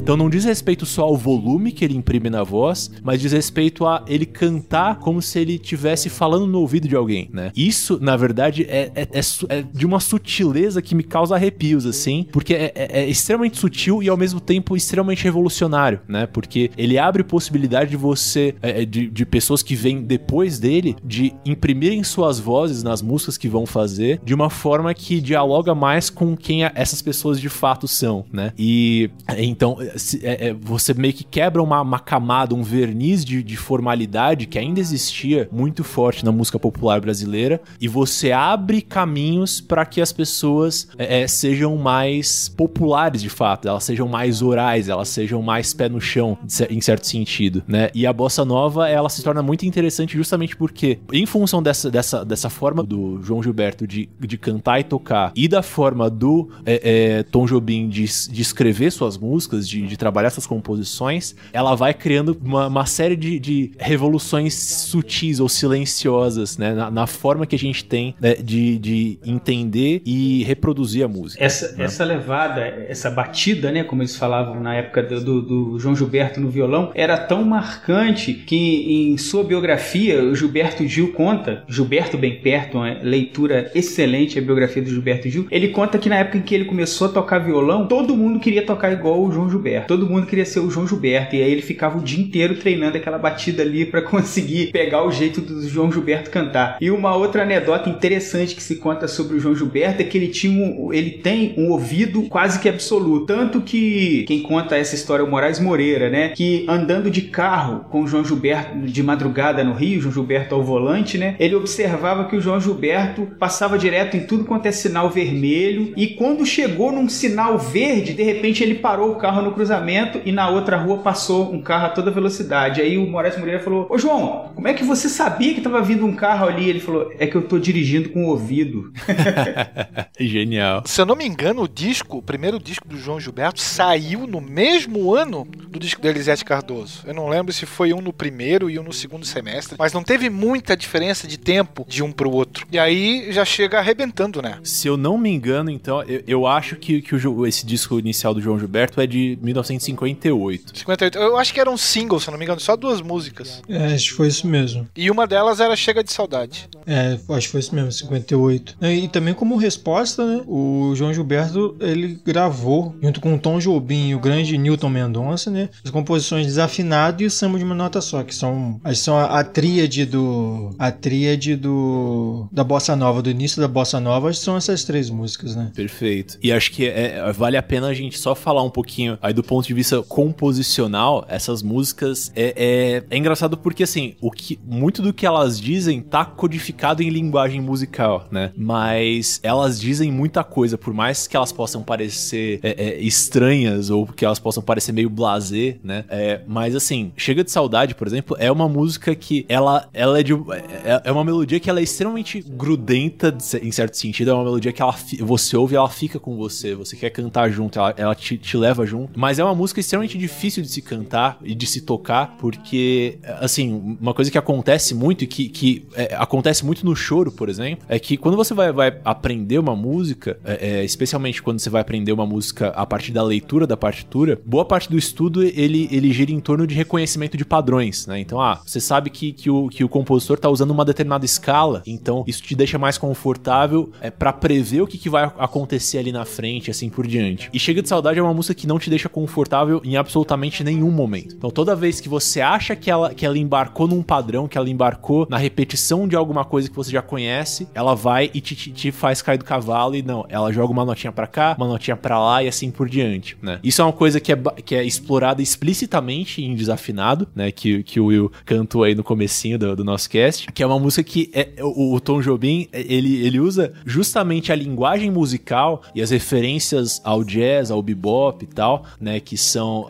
é, O, o, o jazz nessa época, ele tava bombando com essa coisa de, é, assim, levar a teoria musical, levar as teorias composicionais a um limite em que você meio que dá a volta e você, assim, você, você se permite usar toda e qualquer nota que você quiser, né? Mas porque você sabe as justificativas harmônicas para todas as, as notas que você vai usar, né? É, e isso abre, abre portas para você criar músicas que, aos ouvidos talvez não treinados, não acostumados, soam como se elas não tivessem nenhuma lógica musical interna, né? É diferente, por exemplo, do choro ou, ou do samba mais antigo, como eu mencionei, que são muito diatônicos, né? São, são gêneros que eles, eles deixam nossos ouvidos muito confortáveis. Falar, ah, não, isso aqui eu, eu reconheço com facilidade, né? Então, o, o desafinado, por exemplo, é, é uma composição em que o Tom Jobim ele força propositalmente essas relações não convencionais entre notas para fazer parecer que, ele, que, que o cantor, no caso o, Tom, que o João Gilberto está desafinando, quando na verdade ele tem ciência total e absoluta do que ele tá cantando, né? E essa é justamente a, a brincadeira metalinguística que eles fazem, né? enorme ingratidão.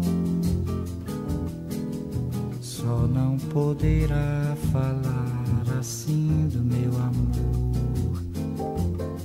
Ele é o maior que você pode encontrar, viu? Você com a sua música esqueceu o principal. Que no peito dos desafinados, no fundo do peito bate calado. No peito dos desafinados também bate um coração. E a gente tem o, o samba de uma nota só também, que o, que o Igor mencionou, que é- ela é muito interessante porque é uma música que, se você prestar atenção na letra, ela também tem um jogo de metalinguagem ali é, muito interessante, né? Em que ele, ele começa justamente cantando uma, uma, uma melodia, uma letra, que se calca inicialmente sobre uma nota só, né? E ele, ele usa isso como uma metáfora pra falar, né? No, o- a, a parte B do, do samba de uma nota só, ele vai justamente pro, pro lado oposto. Então, ao invés de usar uma nota só, ele usa uma escala inteira, né? E ele canta é, quanta gente existe por aí que, que fala muito e não diz nada, né? Querendo dizer assim, não importa a quantidade de notas que eu tô jogando aqui, se o que eu tô tentando cantar, se o que eu tô tentando dizer não expressa nenhum conteúdo real, né? Então, é, acho que aí é, é onde reside de fato a genialidade, a, a- o casamento, né? Da genialidade composicional do Tom Jobim com a genialidade de interpretação do João Gilberto. A primeira vez que eu ouvi essa música eu não entendi nada. Como é que é samba de uma nota só se tem uma porrada de nota acontecendo? E, mas, mas ele já, já dá a letra logo, logo no comecinho, né? Tá explicada a ironia. É, agora eu não me lembro da letra, mas do, do primeiro verso, mas o segundo verso ele canta outras notas vão entrar, mas a base é uma só, né? Então ele já tá, já tá avisando, ó, eu vou começar com uma nota só e depois a gente vê o que, que acontece a partir daqui. Eis aqui este sambinha feito numa nota só.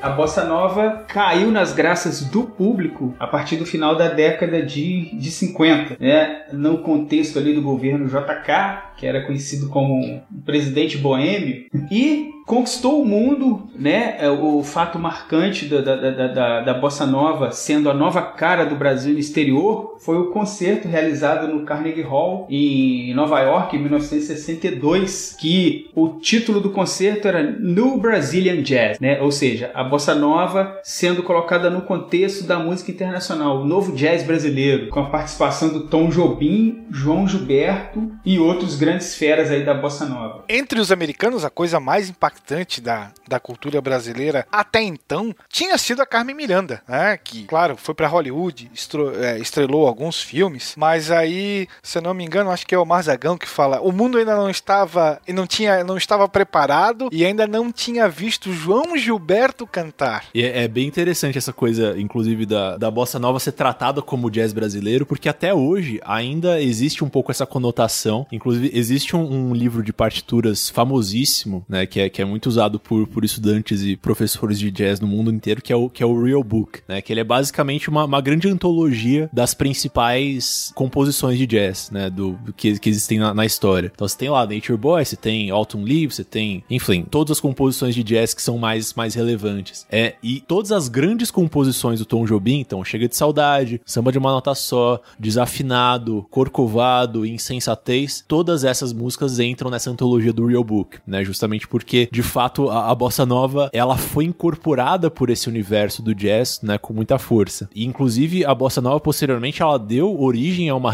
ramificação que, ultimamente, eu tenho visto ser chamada de, é, é, de MIB, né? Então, música instrumental brasileira, que é, é, é isso, é, é essencialmente o, o Brazilian Jazz, né? Que é essencialmente a linguagem rítmica e harmônica da, da bossa nova, mesclada mais com essa linguagem improvisacional que existe no jazz, né? E que não existia tanto assim na bossa nova original. Se vocês quiserem ouvir gringo tocando bossa nova, vou deixar uma dica aí. Procurem um conjunto chamado Juju Band. Já ouviram falar? The Juju Band. E o, o primeiro disco dele chama Bossa Nova Is Not a Crime. E é bossa nova, tocada por americanos e muito bem tocada, por sinal. Pai, afasta de mim esse cálice. Pai, afasta de mim esse cálice.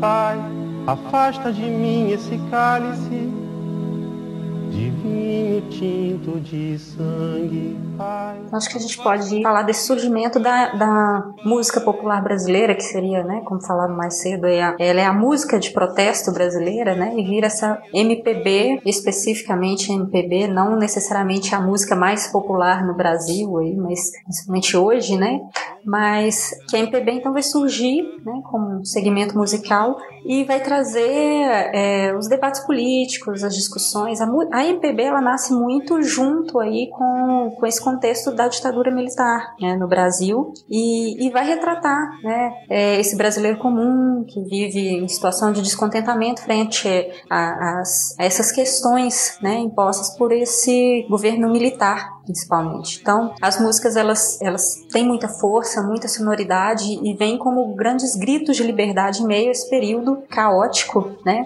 É, embora não se deixe de retratar também é, o, o- o cotidiano e a natureza, né, coisa que o próprio Tom Jobim fazia muito, né? Mas a música popular vai embalar então, principalmente é, a partir dos grandes festivais que vão acontecer dentro desse período, desse contexto da, da ditadura militar no Brasil. Uma crítica importante a ser feita é até que ponto essa é uma música popular brasileira, né? Alguns, alguns historiadores de música também questionam um pouquinho essa parte, imaginando ser uma música que inicialmente era feita ali dentro de uma certa elite, principalmente uma elite paulista. Então tem, ah, tem um- uma, uma certa crítica é, de o quanto que essa música de fato é popular, né? Porque você, a, as- o berço da música música ela nasce principalmente na USP e no Mackenzie, são duas grandes faculdades é, paulistas. E naquele momento não se, não se falava em MPB, né? O, o termo usado era o MPM, era uma música popular moderna, que era um, uma nova tendência musical com um pouco mais de já com algumas guitarras, um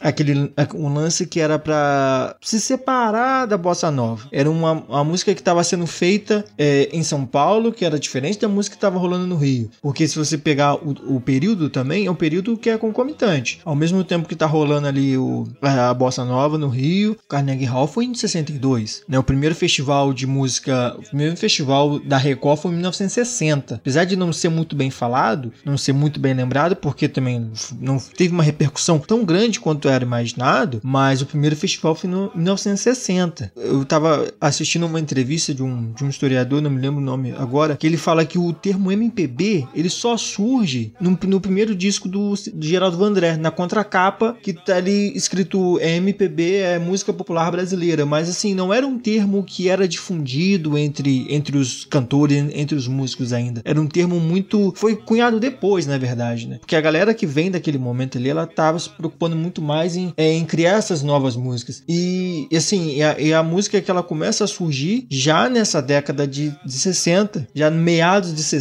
na verdade, depois do golpe militar, de 64. E é, é bem interessante a gente pensar é, é, justamente nesse contexto que você puxa, né, Igor, da, da, da ditadura militar. Na verdade, o, o, que, que ele faz com justamente com o cenário cultural brasileiro. E aí acho que começam a existir uma série de dicotomias e de contradições que eu acho interessantíssimas, assim. É, e, a, nesse, nesse tópico eu recomendo um, um, livro que eu sei que, que o Will já leu também, que é o Tropicalia, a história de uma revolução musical. Muito bom, muito, muito bom. Carlos Calado. Bem, bem legal esse livro, recomendo de olhos fechados. E acho que e, e ele é legal porque ele é um. É, apesar de, de, o título ser de fato Tropicalia, obviamente ele gira, ele, ele usa a Tropicalia como seu fio condutor. Na verdade, ali ele tá falando justamente sobre é, essas dicotomias, essas contradições da música popular brasileira ali na, no, na década de 60, né? Tendo em vista a ditadura militar que se instaurava e se endurecia, né? E o advento da bossa nova que tinha vindo um pouco antes, né?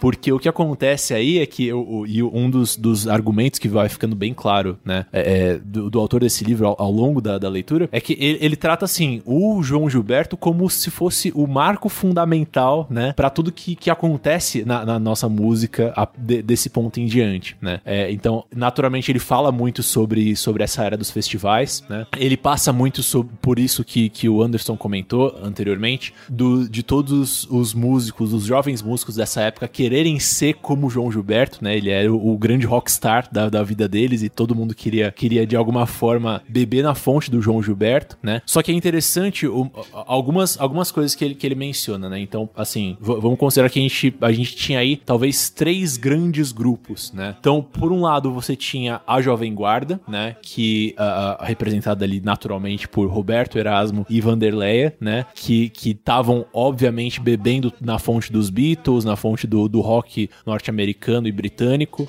né? E que então eles estavam trazendo todo, toda uma influência ali da, dessa, dessa música é, é, que era, de certa forma, um copy-paste. Ela, ela, era importada diretamente dos, da, da, dessas matrizes é, é, é, do, do, do, norte do mundo, né? Sem passar por nenhuma, digamos assim, readequação brasileira. Vamos colocar dessa forma, né? Por outro lado, você tinha essa turma que, que era mais ligada ao termo MPB, né? Como, como o Igor mencionou, o próprio, o próprio Geraldo Vandré, né? Do caminhando e cantando e seguindo a canção e assim por diante, né? Que tinham uma coisa, e isso é uma coisa que, que o Carlos Calado explora bastante no livro, tinha uma coisa de querer, em certo sentido, é, é manter puro o legado do João Gilberto. Então, nossa, o que o João Gilberto fez ali é lindo, é maravilhoso. Então, vamos tentar fazer, vamos, tentar se manter na forma do que ele fez, né? É, é, e, e, introduzir aqui o nosso conteúdo político de protesto contra ditadura e assim por diante, né? E nesse, nesse interim, né? Então você tinha esses dois polos, inclusive essa turminha mais da MPB, né? Ali em 1967 eles organizam justamente uma passeata contra a guitarra elétrica, né? Porque na visão deles a guitarra elétrica era uma era um instrumento de dominação cultural, um, instrumento de imperialismo cultural,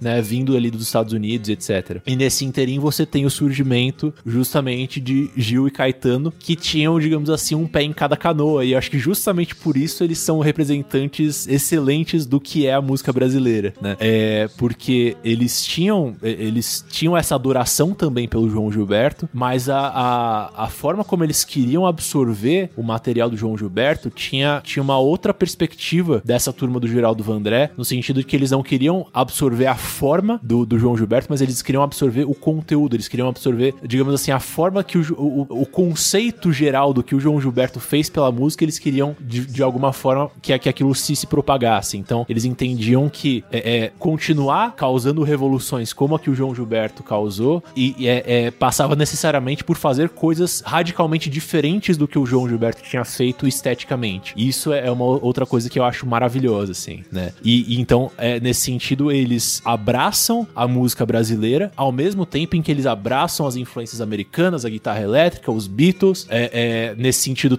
nesse, nesse meio tempo também surgiram os Mutantes, né? E dessa, desse casamento todo, desse, desse caldo primordial todo, surge em 1967 o que a gente vem a chamar de Tropicália.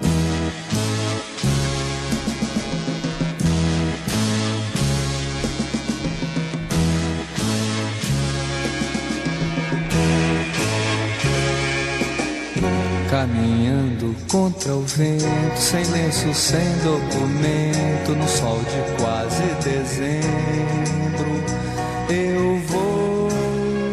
Em cima disso aí que você falou, Igor, e é, Igor não, perdão, Vitor, e citando novamente o- a biografia do Gilberto Gil, ele conta que ele sofreu uma angústia muito grande nesse, nesse período aí é, da organização dessa passeata contra a guitarra elétrica pela Elis Regina, porque essa passeata foi meio que organizada para protestar contra a Jovem Guarda, uma, uma crítica ali à Jovem Guarda. E o Gil, tanto o Gil quanto o Caetano, eles já tinham uma visão, essa visão mais abrangente da música, né? Eles entendiam é, é, essa, é, essa ligação da Jovem Guarda com o rock inglês, com o rock americano, como uma coisa boa para a cultura brasileira, para a música brasileira. E eles queriam trazer aqueles elementos também para a música deles. E o Gil conta, ele fala: eu, eu amava e amo a Elis Regina de paixão, mas nessa época eu senti uma angústia muito grande de estar indo contra. Não que eles ficaram em lados opostos, mas assim, pensamento diferente, né? Sem aquele purismo da música brasileira pura, porque não existe música pura. A música é uma linguagem universal. A música não tem fronteira. Perfeito, é isso aí. É,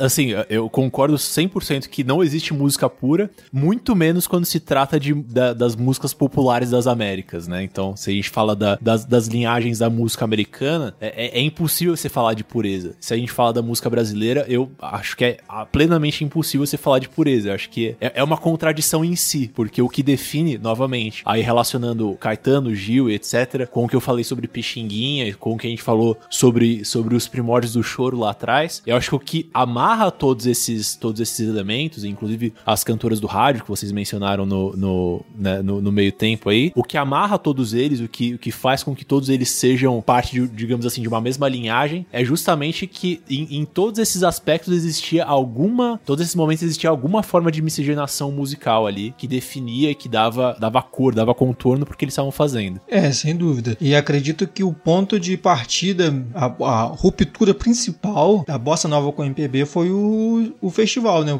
O, o festival do- da TV Excelsior de 65, que é um do. Assim, que pelo menos que to- todos os, os grandes historiadores da música falam, que foi o, o festival que mudou tudo, mudou o cenário, é, in- inseriu novos nomes, inseriu uma forma nova de se fazer música e que deu um, um ponto de partida completamente diferente tudo, de tudo que a gente tinha até o momento, né? O festival da TV Excelsior, da extinta TV Excelsior, que com cinco anos de, de criação, uma TV completamente nova, né? Foi, foi- foi criada nos anos 60, no início de 1960, e ela assim, ela começou, já, ela já entrou com tudo, ela já começou a transmitir pesado, já começou a, a, a criar os, os primeiros shows, e no início do, de fevereiro daquele ano, a gente teve o grande marco, que foi esse primeiro festival com Elis Regina, Calbi Peixoto, Claudete Soares, Jair, Jair Rodrigues, Wilson Simonal, com composições de Vinícius, é, Tom Jobim. Cara, era uma galera que, ela, que era reunida e e o mais interessante é que era assim, é, eles solicitavam, né, o, né, o produtor da época era o Solano Ribeiro, que é um grande produtor musical, muito conhecido até hoje, e eles meio que eles solicitavam as composições e tinha os cantores que eram separados. Então os cantores, é, cada, cada dupla, ela tinha uma quantidade máxima de composições e cada cantor a mesma coisa. Ela, ela, ela defendia uma quantidade máxima de duas músicas. Então a Liz podia defender duas, o Jair duas, o Wilson Simonal duas. Então é, é, tinha essa, essa diferenciação entre compositor e cantor. Quem vai interpretar o intérprete da música. E quando, a, quando o Vinícius de Moraes, ele traz essa música junto com o Edu Lobo, né, que foi uma das grandes finalistas, que era Arrastão, que foi defendida pela Elis Regina na grande final, a gente vê ali a, a, a imagem da ponte mesmo, entre a Bossa Nova, com a letra maravilhosa do, do, do Vinícius com, e do Edu, que eram dois, ah, o Edu Lobo é um cara que, ele assim, ele tinha uma capacidade de, de composição que era incrível também, não, não, não diferentemente do Vinícius de Moraes, que já era um nome extremamente reconhecido. E aí ela é defendida por uma, por uma menina completamente nova, desconhecida, que tinha acabado de chegar no Rio e era a primeira vez dela em São Paulo, então era, cara, ela tava completamente assim, não não perdida, mas era, era muito nova naquele cenário. Então quando a Elise, ela sobe, né, a gente tem no, desse desse dessa música em questão não tem vídeo, pelo menos não achei nenhum vídeo, só tem o áudio da música. E quando ela sobe e ela vai pra plateia e ela levanta o público e dança e, e, mexe os braços, aquela coisa toda, toda. E a Rastão ela domina a plateia. Então, antes mesmo do, antes mesmo de chegar ao final, é, a plateia já tá gritando que já era campeã. Então, a, a, a, acredito eu que aquele ponto é o ponto chave em que se criou um novo ritmo de fato. Você começa a criar uma nova forma de se fazer música. Então, a partir desse momento, no final de 64, início de 65, as novas letras são completamente diferentes de tudo que a gente já viu assim as batidas, a métrica é, é, é implementada nas músicas, né? A marcha também implementada de uma forma completamente diferente, o compasso que ele surge com uma alternância. É, cara, a, Arrastão assim, para quem já escutou, cara, é uma música incrível, incrível mesmo. Esse primeiro festival vem a reboque do fenômeno de substituição do rádio pela televisão como a grande mídia de massa no Brasil, né? Isso mesmo, porque a, a, a TV Record já era uma TV grande naquela época, né? E a TV Excelsior ela surge para ser uma para competir diretamente ali. E tanto é que a, a Record ela tinha lançado esse festival de 1960 que não foi muito para frente. Ela lançaria um outro festival em 65, só que aí a a, Excelsior meio que pulou na frente e lançou o festival antes. E a, meio que atrapalhou os planos ali da diretoria da Record. Tanto que o festival da Record foi lançado só no ano seguinte, 66. E, e esse festival foi serviu para dar, para gerar a grande explosão, que foi Elis Regina e, a, e posteriormente a Jovem Guarda. E aí nesse ponto, é, eu acho interessante a gente abordar justamente essa música, mais do que isso, essa apresentação da Elis Regina. Né? É, eu acho que vai justamente nisso que o Vitor trouxe ao longo né, desses últimos minutos, uh, da questão do, da, da subversão né? De, de como a, a, subversão do João Gilberto vai acontecendo. Gente, se você nunca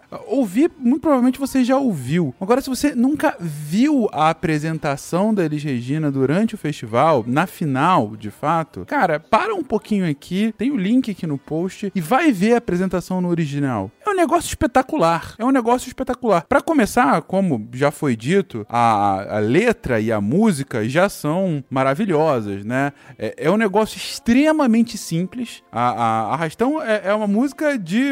É um dia de um pescador, na verdade, né? É, é o, o, o, pescador, ele conta no início uh, sobre ele na sua jangada, né? Ele indo pescar, é, ele comentando sobre o arrastão, né? A, a rede uh, arrastando uh, no rio para puxar os peixes, né?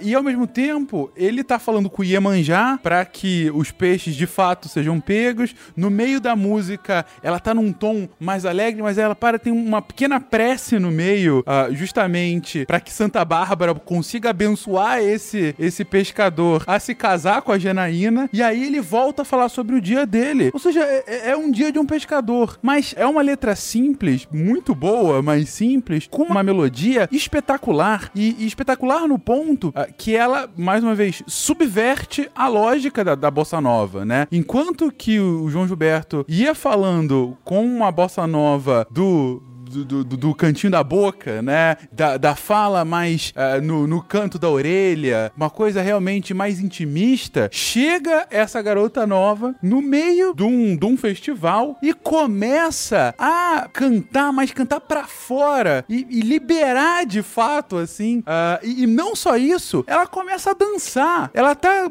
Por isso que eu falo, veja a apresentação, porque ela, ela interpreta a canção, ela puxa a rede de arrasto junto com a música, ela comemora que os peixes estão chegando, ela vai. E, e, a, e, a, dancinha com o braço é um negócio espetacular, de fato. Então, é, é, é mais do que. É, é, é, engraçado como às vezes a gente tá. A gente vê um, um ponto da história sendo escrita. E Arrastão foi bem isso. É uma, uma inflexão absoluta sobre, ok, agora é o próximo passo. A bossa nova até agora foi isso, foi de fato uma música um pouco mais contida, uma conversa é, no, no, no, cantinho da sua orelha, para agora esse novo modelo em que eu posso de fato gritar, em que eu posso cantar a plenos pulmões. E esse é um marco muito importante.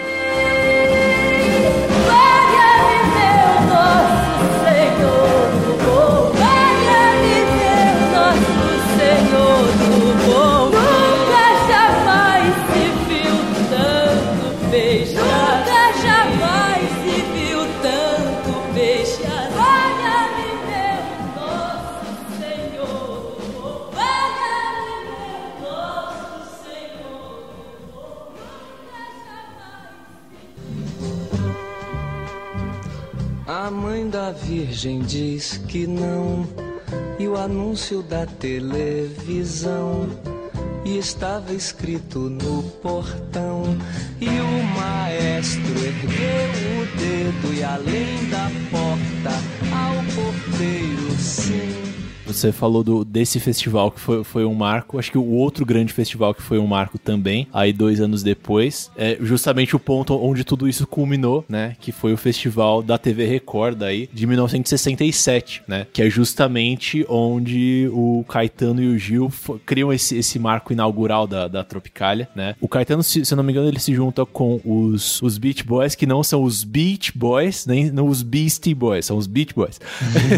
é, mas é, o Caetano então se, se junta com os Beach Boys, que é uma banda da Argentina, um trio de rock da Argentina, para apresentar Alegria Alegria, né? Que se você observar, se você ouvir com atenção, peço novamente a gentileza do nosso editor colocar um trechinho, ela tem claros elementos de uma marcha, de uma marchinha brasileira, né? Mas naturalmente executada com, com guitarras, com sintetizadores, com bateria, então mesclando aí a linguagem timbrística, digamos assim, do rock, com uma linguagem é, rítmica, harmônica que dialoga mais com a música brasileira.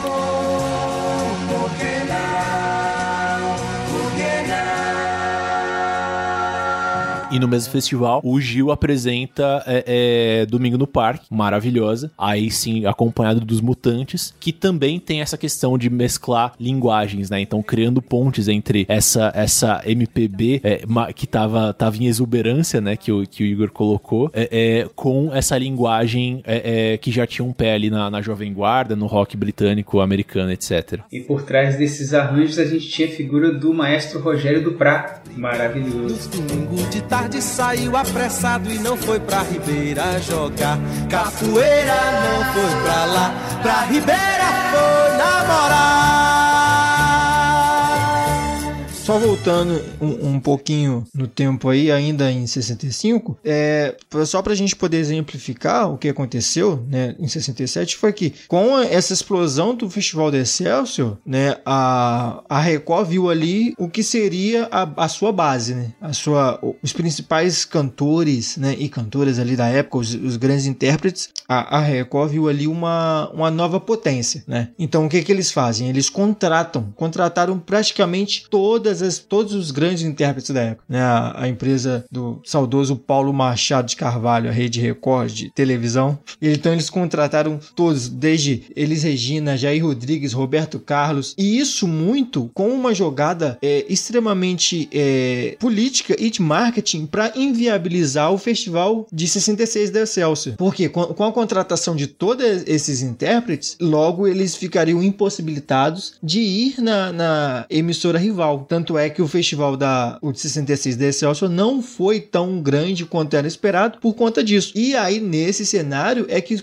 é que já surge o Caetano Veloso e o Milton Nascimento. Por conta dessa, é, por conta dessa migração dos grandes nomes que apareceram no festival de, 60, de 65, eles indo para Record, no de 66 já surgem no, nomes diferentes, né? Porque tinha essa necessidade de novos, novos intérpretes e novos, e novos compositores. Então, e, e nesse momento, o Vandré aparece como se tornando, ele acredito que é um dos grandes mitos dessa geração, que ele venceu diversos festivais. É, o de 66 da Excelsior, o de 66 da Record também. Então, ele praticamente todos os festivais ele tinha uma música, uma música marcante, uma música é, com uma letra muito bem escrita e ele era um, um cara muito inteligente também. Então, se você pegar todas as letras, desde o exemplo Porta Standard, que ganhou no Festival de 66 da Excelsior, é uma música linda. É uma música que fala sobre, sobre a questão do, do que estava acontecendo já no, no, início do no início daquele, daquele momento e mostra um pouquinho do que era a percepção dele daquele, daquela época. Então, tanto que no final da música, ele, ele termina ela, ela, ela falando é, na Avenida Girando, estandarte na mão para anunciar, que era basicamente é, anunciando o que estava começando, né? Era os primeiros anos da, da ditadura. Era um período extremamente complicado, extremamente problemático. Então, o, o Geraldo Vandré, a gente conhece muito esse o Vandré do é, Caminhando e Cantando, seguindo a canção do festival da, da FIC de 68, se não me engano. Um festival bem lá na frente, mas meio que se esquece do, desse, desse grande cantor que já vinha com letras muito bem bacanas, bem marcantes, desde bem antes, desde do começo mesmo. E outro grande nome dos festivais será Chico Buarque de Holanda, que num primeiro momento vai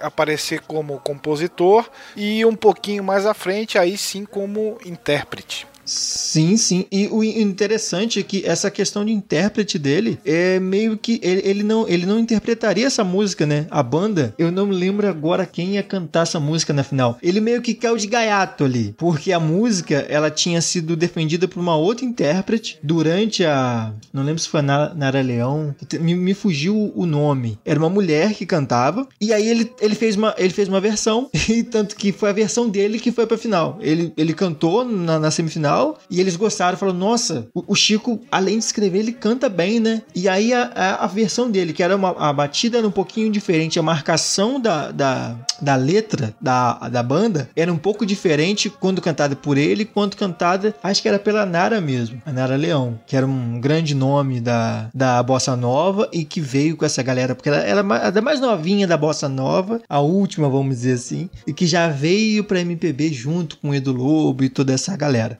E aí na final foi aquela, aquela explosão toda que a gente tem uns vídeos da, da final ele, ele cantando ali, é, meio desafinado naquela época, é verdade, mas é, é muito bem marcante é, em, em, pensar que não era para ser, não era para ser ele a, defender a música, né? É, e vocês falando do Chico, né? Não sei, acho que a gente pode puxar para essa questão da, da, da MPB e a ditadura, né? É, as canções que vêm como mesmo para como enfrentamento da ditadura ou para enfim para relatar o que está acontecendo né? Para tentar chamar atenção para os abusos né? Dentro desse período da ditadura militar. E, e o Chico é um dos ainda hoje né? Para a gente é um dos principais é, autores e cantores também que vão representar essa música de, de protesto essa música que vem com a, com a intenção de denunciar é, o que que está acontecendo durante a ditadura militar. E de tentar burlar, né, principalmente de tentar burlar o serviço de censura e conseguir fazer com que essas músicas viessem a ser tocadas e que fosse permitido, né, que essas músicas chegassem ao ouvido das pessoas, ouvidos das pessoas. Depois, inclusive, de, de ter a, a peça Calabar, né, que foi escrita pelo Chico e pelo Rui Guerra, de ter sido vetada, né, a,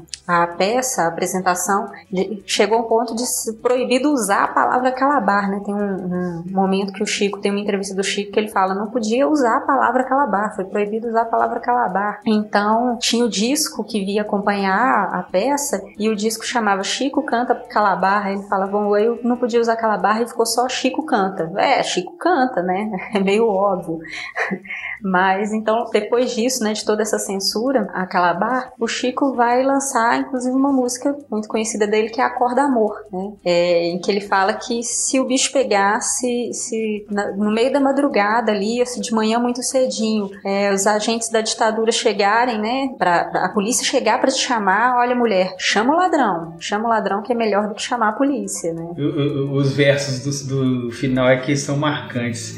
Se eu demorar uns meses, convém às vezes você sofrer. Mas depois de um ano eu não vindo, bota a roupa de domingo e pode me esquecer. E o mais interessante é que não só o, o Chico, como o André, o Gil, o Caetano, é, a ideia principal deles não era necessariamente criar a música de protesto e tal, mas era criar uma música em que as pessoas pudessem cantar e que fosse a parte dessa- da voz dessas outras pessoas. Ele- Eles, é assim, eles meio que não queriam só, é, é, é, eles queriam externalizar a- um sentimento é, para além do que estava acontecendo. Então isso que é muito interessante. Eles colocavam isso além do que do que poderia ser, entende? Então é muito bacana você pensar que tipo a maioria dessas músicas elas foram criadas sobre uma, um momento muito complicado. Então quando a, a própria banda, né, a banda é uma música muito bacana e que se você é, escutar você não tipo talvez você não dê muita coisa por ela, pela música e tal, mas quando você pega a letra é com calma e você entende a questão do que era ver a banda passar, é o, o que significava naquele momento em que o exército estava nas ruas e que já tinha o toque de recolher. Então, o que significava é ver a banda passar naquele momento? Então, aparentemente era uma música tranquila, uma música que não tinha muita, muita coisa a se dizer. Mas quando você pegava as letras e esmiuçava ela e falava: olha, tem um negócio aqui, tem uma coisa além disso. Né? A, a- das mais conhecidas, né? A Disparada do Vandré, que é uma música incrível que foi defendida lá pelo Jair Rodrigues, que tinha uma voz incrível, era isso. Tipo, se você pegar a letra da música, ela, ela não tem muito um, um ritmo definido, ela começa mais lenta, ela dá uma acelerada e tal, mas ela, ela conta uma história. Ela fala, ó, prepare o seu coração para as coisas que eu vou contar. Então, ele, ele tá falando dessa situação que tá acontecendo, ele tá contando uma história, ele tá falando que as coisas estão difíceis, Prepare o seu coração para as coisas que eu vou contar. Eu venho lá do sertão, eu venho lá do sertão, eu venho lá do sertão e posso não lhe agradar. É, acho que esse é um dos, dos grandes méritos. Acho que da, da música nessa, nessa quando ela, quando ela se encontra com esse universo político, né? é, tem um conceito que eu, que eu gosto muito de pensar é que a, que a música é, ela, ela se presta muito ao papel de ser um, um grande cavalo de Troia, né? No sentido de que muitas vezes a gente, a gente ouve uma música, a gente consome uma música é, é, normalmente pelo conteúdo musical de fato dela, né? É, ontem mesmo estava vendo uma, uma entrevista com o, o- Não tem nada a ver com esse universo que a gente tá, tá mencionando, mas era uma entrevista com o, o líder do System of a. E ele falava exatamente sobre isso, sobre como no- inicialmente a gente tem uma tendência a se conectar com a música pela batida dela, pela, pela, pela melodia, enfim, porque aquilo causa uma reação corporal e a gente quer se conectar com aquilo, né? E muitas vezes, é, é, assim, você, você dá atenção pra letra de uma música é um processo muitas vezes racional, né? Mas é muito interessante como muitas vezes a- a- acontece a coisa de você, é, é, não sei quantas vezes isso já aconteceu comigo, imagino que já tenha acontecido com vocês também, de, assim, ouvir uma música várias e várias e várias vezes sem necessariamente dar uma atenção específica pra letra, e ali dias, meses, anos depois eu descobri que eu sei a letra dela inteira e começar a descobrir a letra dela de dentro pra fora, né? Então é, é uma forma que você tem de, de codificar mensagens, né? Muitas vezes escondidas, como é o caso, né? de- dessas músicas que estavam ali no período da ditadura. Você codificar mensagens e você passar elas, você fazer elas é, é, se amalgamarem e, fa- e fazerem parte ali do, do imaginário popular de uma maneira, às às vezes indireta, né? Que eu acho que é, é muito, é muito interessante esse poder que a música tem. Interessante você citar isso. E a gente tá conseguindo falar do Sérgio Tanken no, no cast sobre MPB, mas é, é- aconteceu exatamente como a música do System of a Down, Holy Mountains, numa palestra sobre genocídio armênio. Aí que eu fui compreender a letra da música. O cara que tava fazendo a palestra usou a música para exemplificar lá algumas coisas, aí eu saquei. Falei, caraca, eu conheço a música de Cois Salteado e não tinha o sentido. Se tu pegar a música, talvez a música mais famosa do Bruce Springsteen, que é Born in the USA, repara na letra e vê a crítica social que ela traz, né? E não é só um rock é, puro e simplesmente. Tem uma batida muito legal, né? Mas ele fala, pô, fui pro Vietnã matar o Homem Amarelo, voltei e continuei a ser um zero, mais ou menos isso, entende? E vai ser, é, durante a, a- a ditadura é, militar, esses intérpretes e compositores vão se desdobrar na sua criatividade para incutir nessas letras, essa, é, nessas letras, essas críticas necessárias, né? E pensar que tem gente que defende isso até hoje. Com licença, né? Anacronismo não, mas pega, por exemplo, a letra do Cálice do Chico Buarque, né? Ele fala: "Pai, afasta de mim esse cálice de vinho tinto de sangue". E aí tem uma parte da música que ele fala: "De que me vale ser filho da santa, melhor ser filho da outra". Outra realidade menos morta, tanta mentira, tanta força bruta. Então, pô, ele tá jogando na tua cara o que que é, entende? tão visado pela censura por causa justamente dessa capacidade de crítica com essa sutileza que ele conseguiu fazer que num certo momento tudo que era Chico Buarque era automaticamente censurado. A peça Roda Viva sofreu censura, o, o- sofreu uma apresentação da peça foi invadida pelo famoso comando de caça aos comunistas, os atores foram agredidos, etc e tal. E aí a música que a gente citou agora há pouco, é Acorda Amor, foi lançada com um pseudônimo, né? Chico Buarque passou a ser o Julinho da Adelaide. E aí a música sai com um pseudônimo que a censura não identificou como Chico Buarque e uma crítica mordaz feita por ele acabou passando pela censura. Tipo, quem é esse Julinho da Adelaide? Quem é esse cara? Ah, é é inofensivo, então deixa passar, né? É um morador de favela. Ah, mas uma outra música também escrita pelo Julinho da Adelaide e que é sensacional é a Jorge Maravilha, né? É uma música um pouco menos conhecida do Chico, mas que tem uma letra espetacular, né? É, em que a estrofe, né? a- em que o, o refrão principal é o, o Você não gosta de mim, mas sua filha gosta, né? É, e depois tem um dos versos que eu, que eu mais gosto dele, né? Que é o Ela gosta do tango, do dengo, do mengo, domingo e de cosca. Ela pega e me pisca, belisca, petisca, me arrisca e me enrosca. Cara, só um poeta foda poderia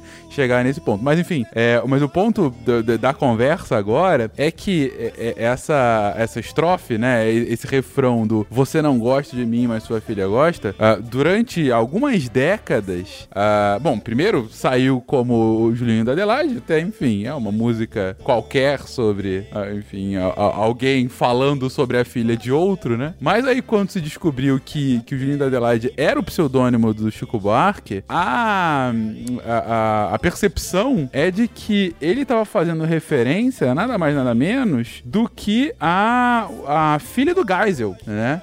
Que já tinha dito que era fã do, do Chico Buarque. Então era uma provocação explícita, né? Falando que, olha, tu pode me censurar, você pode me prender, você pode fazer muitas coisas, mas sua filha gosta, né? Depois de alguns anos, ele mesmo desmentiu a história, falou que não era pra filha do Gaido, é, falou que na verdade veio de uma, de uma vez que ele foi preso pelo, pelo DOPS, né? E que um dos agentes do DOPS pediu, enquanto ele tava preso, que ele desse um autógrafo que era pra filha dele, né? E aí ele usou essa história como referência. Mas é- é- essa é a típica história que a, a versão é melhor do que a realidade, né?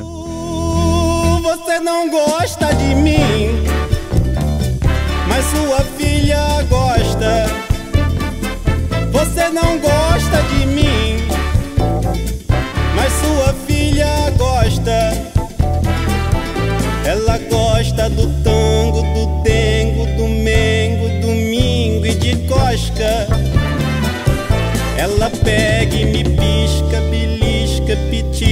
me arrisca e me enrosca. Cara, mas antes da gente é, é, encerrar essa, essa, essa parte aqui sobre essa música revolucionária, né? Essa música de tempo de ditadura, e do Chico em específico, é, vocês já citaram algumas músicas muito é, relevantes pra época, né? A própria Alegria Alegria, né? Que foi, enfim, um sucesso estrondoso. Ah, ou o Will comentou aí de Cálice, né? Que também teve, enfim, é, é, é- é de uma sutileza e de um refinamento mu- muito interessante. Ah, tem tantas outras, né? Que também poderiam ser citadas, algumas mais óbvias, é, outras nem tantas, né? Então, ah, pode pegar o Bêbado e o Equilibrista da da Elis Regina, né? ah, que já começa, né? Falando que chora a nossa pátria mãe gentil, choram Marias e Clarices no solo do Brasil, né? Mas que tenta passar uma, uma mensagem é, de, de esperança, né? Do tipo, olha, tá foda, mas vai melhorar, porque a esperança equilibrista sabe que o show de todo artista tem que continuar, né? Ou outras músicas é, um, um pouco é, é, não retratando, digamos assim, uma crítica frontal à ditadura, mas sim ao momento. Uma das mais famosas do Gil, por exemplo, é o Aquele Abraço, né? Que é justamente ele se despedindo do Brasil por conta do, do exílio, né? E falando realmente, mandando a- a- aquele abraço, né? Pra todo o povo brasileiro, né? Aquele abraço. Mas, é, ah, e outras, né? E outras, assim, de, de igual relevância, né? Que, que acabam fazendo mais ou menos sucesso. Mas eh, eu, eu friso muito no Chico, porque, bom, primeiro, gostar muito da, dele como poeta e como cantor, né? Eu, eu acho as letras do, do, do Chico, assim, inigualáveis, pessoalmente. Eu acho que tem- ele tem músicas geniais, né? Quando você para pra analisar a, a poesia, de fato, a mensagem que o cara quer, quer passar ah, naquela música, né? Minha mãe também era muito fã dele, sempre falava que, pô, um cara que consegue colocar escafandrista numa música e aquilo manter o sentido é porque o cara é genial, de fato, eu concordo com ela. Mas eu comecei o cast justamente é, citando talvez a música que eu mais goste dele, que é Apesar de Você, né? Porque é, eu acho que é uma música que vai no ponto, uma música que foi censurada durante muito tempo, né? É, ela não era tão sutil assim, ela era bem clara na mensagem que queria passar, é, mas é uma música, assim, nossa, é, é- é- é um hino, sabe? Foi um hino à época, né? Ela foi recebida como um hino quando foi lançada e depois censurada, né? Na verdade, ela foi lançada em 70 e aí quando o regime viu que ela estava começando a ser utilizada como um hino de resistência, ele censurou, ficou proibida durante mais uns 7, 8 anos e aí no final da década foi liberada de novo, né? Porque é um hino, é um hino de fato. É, é um hino de, de raiva, sabe? A, a mensagem na música é uma raiva absoluta do que aquilo tá acontecendo. É, é, é- é uma raiva, mas é uma raiva assim, com uma esperança no fim, sabe? É uma coisa do tipo, olha, tá uma merda e a culpa é sua. Você, líder do regime, você, regime de merda. Mas eu sei que vai passar, sabe? Então, desde o início, quando ele começa aqui, hoje você é quem manda, falou, tá falado, não tem discussão. A minha gente hoje anda falando de lado e olhando pro chão, viu? Então, assim, é, é aquela coisa assim, você tá mandando e a gente só pode obedecer, abaixar a cabeça. Tem pouca coisa que a gente consiga fazer, né? É, mas, e, e a cada julgamento e a cada raiva, né, que ele tá extravasando naquela letra, é,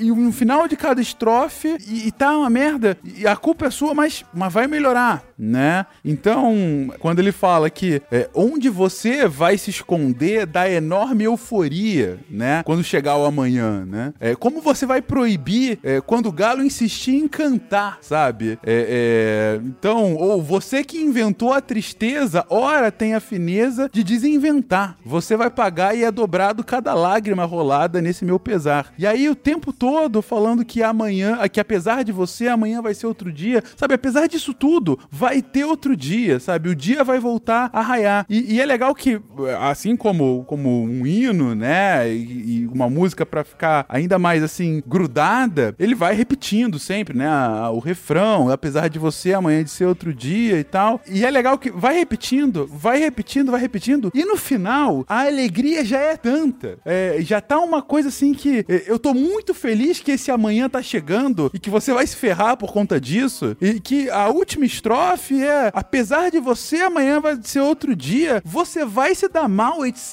e tal. Então, assim, foda-se, você vai se dar mal. No final a gente vai vencer. Então, é, é, para mim, é uma música espetacular, do início ao fim, e é muito uma mensagem de esperança, sabe? Uma mensagem que de fato você fala, cara, sim, é, é, é para mim é, é a música que simboliza aquilo de que a noite é mais escura logo antes de, de vir o raiar do dia, sabe? Tipo, as coisas parecem estar uma merda, parece que tá realmente muito, muito ruim, mas amanhã vai ser outro dia, sabe? Mantém esperança, mantém a cabeça erguida. E quem tá fazendo isso ficar muito ruim, não vai aguentar toda a nossa alegria. Então eu não queria deixar de citar essa música em específica, porque, enfim, foi muito propícia aquela época, é, voltou a ser propícias em, outro, em outros momentos, e, cara, não dá para deixar de falar que continua sendo propícia nos dias de hoje. Apesar de você amanhã ser outro dia. Ainda pago pra ver o jardim florescer, qual você não queria. Você vai se amargar vendo o dia raiar sem lhe pedir licença.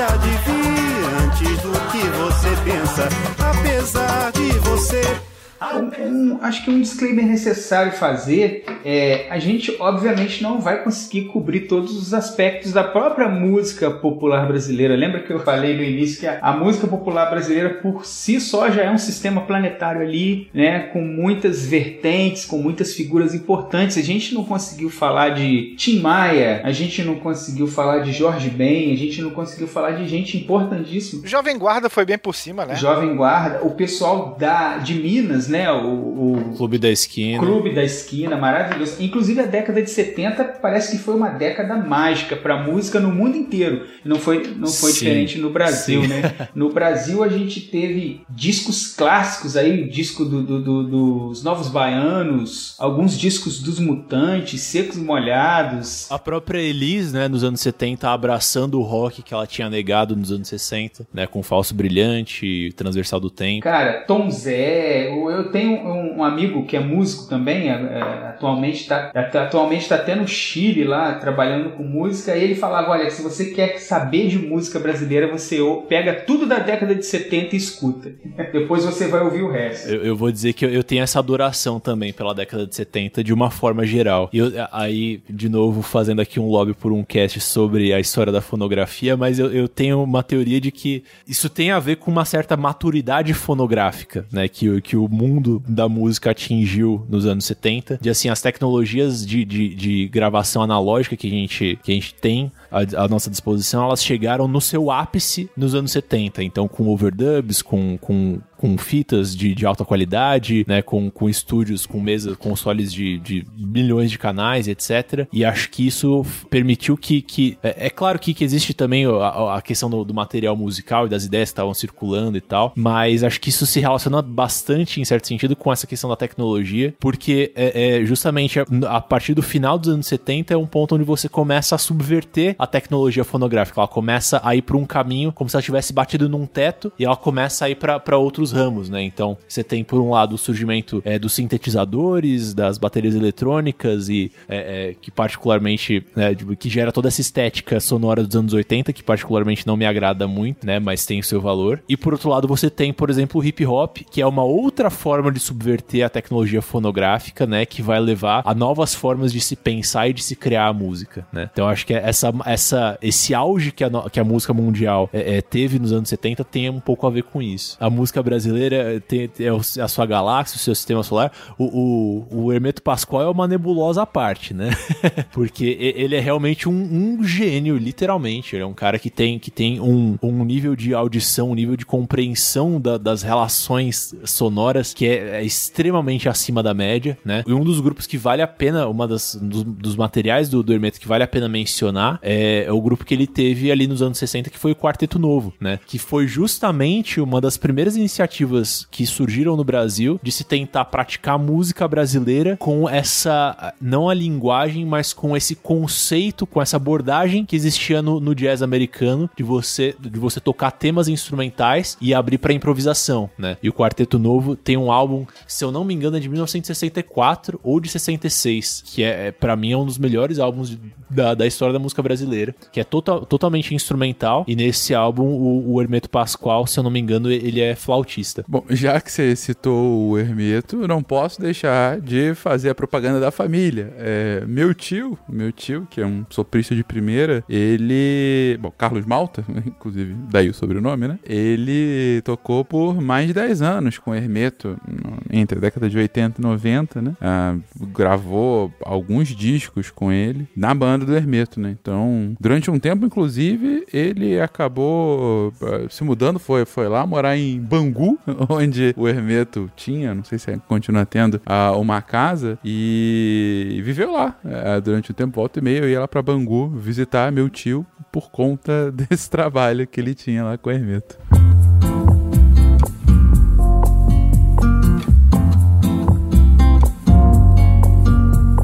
A gente pode falar que hoje, né, essa música popular brasileira não é a mais popular, né? como foi dito já no, no, início, e a gente tem outros outros ritmos aí, né, que, que tomaram esse esse espaço de, do que seria poderia ser chamado de uma música popular, né? Hoje a gente pode falar que mais populares são aí o funk, o sertanejo, sertanejo universitário, né, o forró eletrônico, mas a gente ainda tem aí muitos muitos representantes, seria essa MPB original aí de, dos anos 60, né, como é, o Lenine, o Zé Cabaleiro, Marisa Monte, né, uma galerinha mais nova ainda, né, o Cinco a Seco, enfim, que, que vão levando aí ainda essa herança, né, dessa, dessa chamada MPB dos anos surgida aí nos anos 60. É o que a gente observa é a mudança um pouco desse, desse paradigma do que é a mídia mainstream e de como a MPB se encaixou nesse, nesse novo mundo, né? Nessa nova forma de consumo. E acho que é mais ou menos por aí mesmo que você estava falando, Tajli. Essa nova, essa renovação na música é voltando muito a uma coisa, a,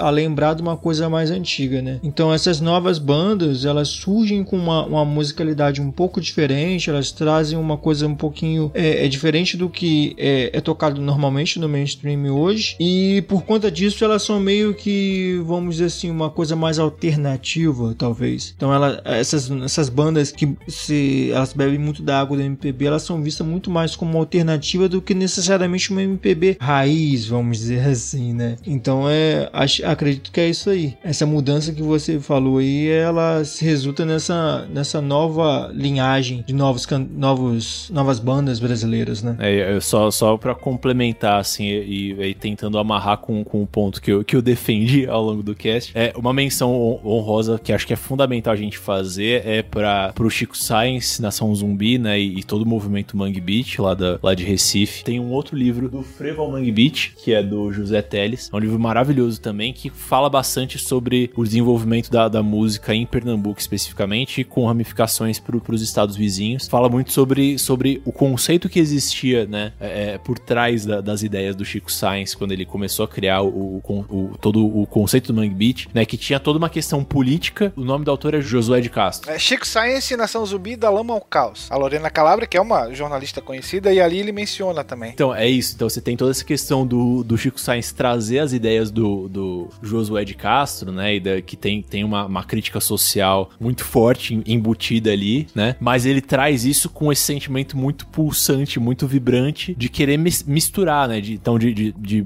mesclar o maracatu com a, as referências da música pop, com, com o rock mais pesado que já existia na época, né? O heavy metal que já, já tinha tido todo, todos os anos 80 para se desenvolver, né? Então, e aquilo ali, é, inclusive o Gilberto Gil abraçou aquilo, né, de, de coração, né? Se eu não me engano, o Gilberto Gil ele aparece no, uma participação no segundo álbum da Nação Zumbi, justamente porque aquilo, né, tinha tudo a ver com o que foi feito, né, por toda aquela geração dos anos 60 e tal. Ainda em Pernambuco você tem o, o, o próprio Lenine, que, que a, que a Tajila mencionou, é, que é um cara, eu particularmente gosto muito, é uma das minhas principais influências em termos de, de música brasileira. É, e ele tem uma história que ele vive contando e que tem tudo a ver com isso, né? Que quando ele começou, ele tinha ele tinha as composições dele e assim, ele não conseguia tocar em rádio nenhuma por quê? Porque ele soava MPB demais pras rádios de rock, ele soava rock demais pras rádios de MPB, né? E novamente, eu acho que isso é uma das coisas que define ele perfeitamente como um grande exemplo de músico brasileiro.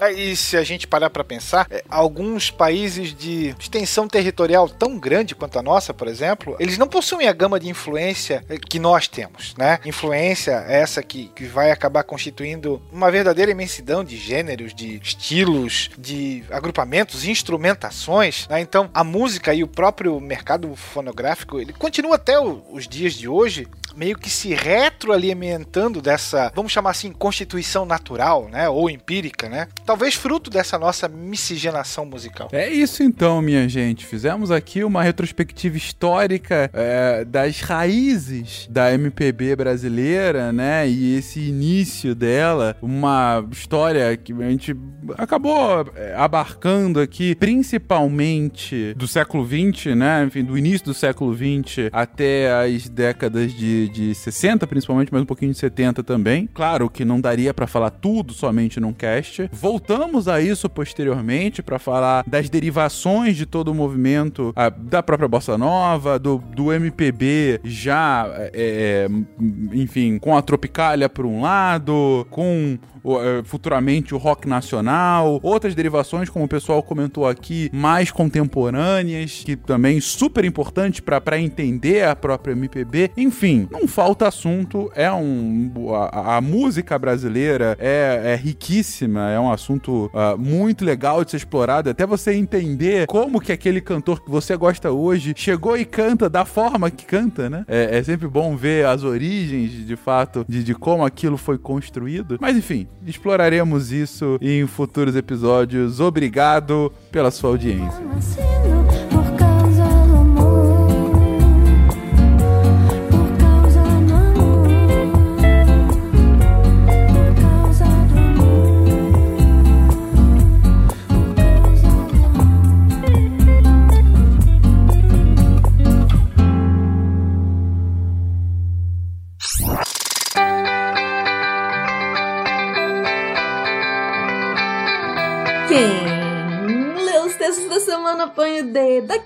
Que já vai deixar. Eu li! Que maravilha, anime! E aí, o que, que você achou dessa semana? Essa semana tá assim, muito boa, né? Mas toda semana tá muito boa. Vamos lá, vamos lá, vamos começar. Segunda, teve texto do Anderson Couto, da equipe de História. Resenha Tom Zé estudando pagode na opereta Segrega Homem e Amor. Esse título é grande, né? O título, o título é bem grande, mas tá maravilhoso, maravilhoso, essa, maravilhosa essa resenha que o Anderson trouxe pra gente. Terça-feira teve texto também de redatora nova, Karen Colby, falando que antibiótico não é anti-inflamatório. Gente, é impor- essencial a leitura desse texto, principalmente nos, nos dias de hoje. Por favor, não deixem de ler o texto da Karen, que tá excelente. Quarta anime. Quarta-feira teve texto da Elo Escudeiro. Elo fez um spin sobre Lina Bobardi e aí ela colocou em formato de texto também. Então, quem quiser, dá pra ouvir, dá pra ler. tá maravilhoso. Eu não conhecia Lina Bobardi e fiquei fascinada. Então leiam porque tá valendo muito a pena. Quinta-feira teve texto do Bruno Galas, queridíssimo. Ahn, também transformou um spin em texto. O texto é Terremotos, Átomos e o Núcleo da Terra. Também dá pra ouvir, dá pra ler. Tá fascinante. Eu fiquei muito, muito, muito empolgada com a forma como o Bruno escreve. É talentoso demais na divulgação científica. E sexta-feira. Ei, sexta-feira, saindo aí fresquinho às 10 da manhã. Falei direito? O que são algoritmos genéticos e para que servem? Do Pedro Henrique. Falou direitinho, sim. Tá ótimo esse texto do Pedro, gente, imperdível. Então essa foi uma semana muito boa. Todos esses textos vocês encontram em www.deviante.com.br. Se você tem vontade de escrever sobre a sua área, principalmente se for área de artes, áreas que a gente não tem muita gente aqui no Portal Deviante, por favor, entre em contato pelo contato arroba scicast.com.br e vem ser redator com a gente. Aqui é a Debbie Cabral, editora do portal Apagando a Luz da Torre Deviante. E anime!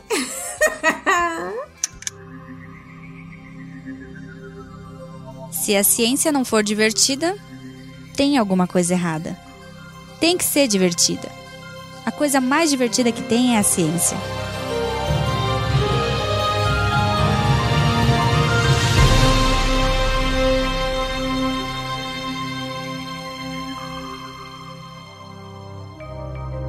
Este programa foi produzido por Mentes Deviantes. deviante.com.br Este programa foi editado por Tapcast. Edições e Produções de Podcast.